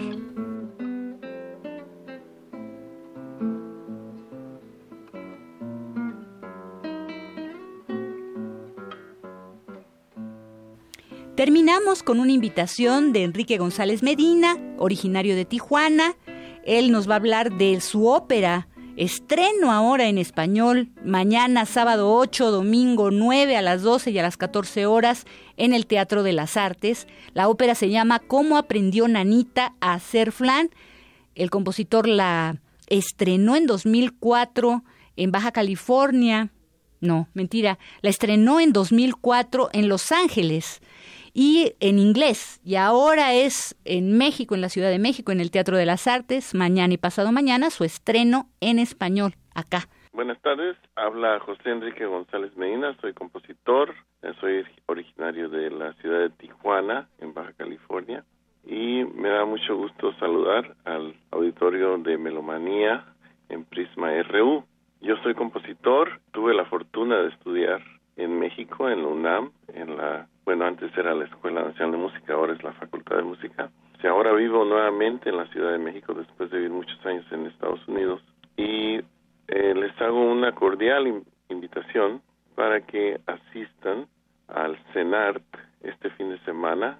Va a haber cuatro funciones de una nueva versión en español de mi ópera para niños, Cómo aprendió Nanita a hacer flan. Esta ópera la compuse hace 14 años en Estados Unidos y este ahora que vivo en México pues este pues me animé mucho a hacer una versión en español de esta ópera. Esta ópera es este es mi hit como se dice en Estados Unidos. Y este me da mucho gusto mucho gusto que se presenta ahora en México. El ensamble es oleaje escena lírica y son es un ensamble de espléndidos músicos mexicanos. Y hemos tenido todo el apoyo del CENAR para hacer esta presentación. Va a estar muy suave, como decimos en Tijuana. Y este, pues ojalá nos puedan acompañar. Las funciones son cuatro, eh, son dos por día, son funciones dobles. El sábado ocho y el domingo nueve. Las funciones van a ser a las doce, mediodía, y a las dos de la tarde. La ópera es cortita, no vayan a creer que es de tres horas y media. Es una ópera de 50 minutos. Es es, es una ópera para niños de, de 0 a 99 años.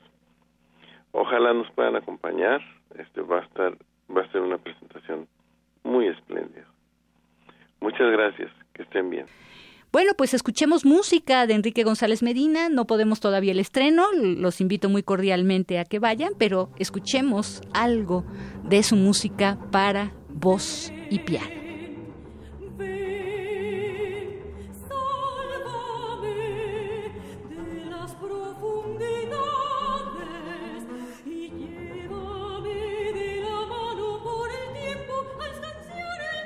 Me despido de ustedes, fue un placer estar con ustedes nuevamente en Melomanía y Prisma RU.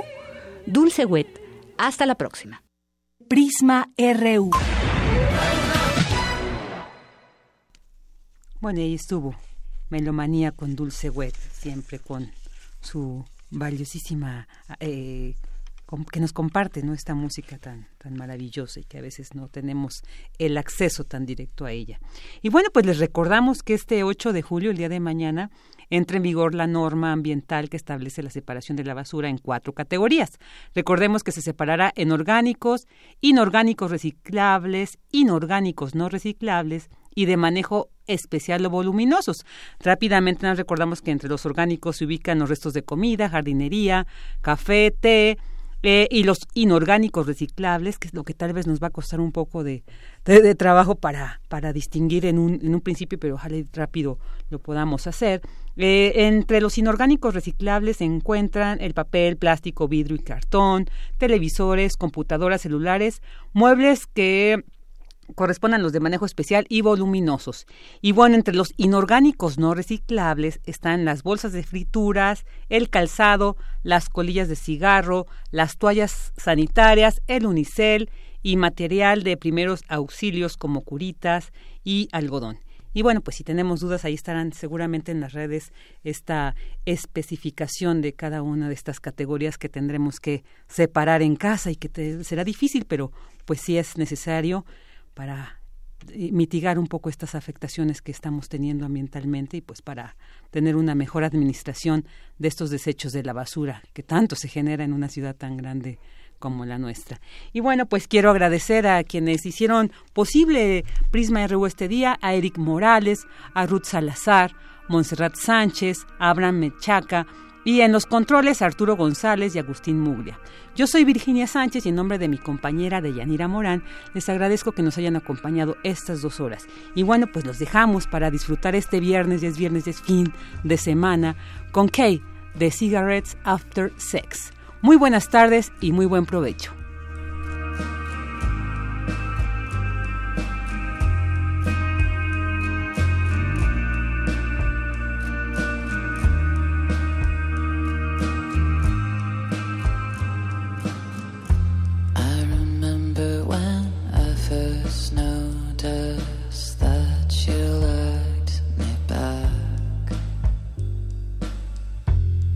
Sitting down in a restaurant, waiting for the check.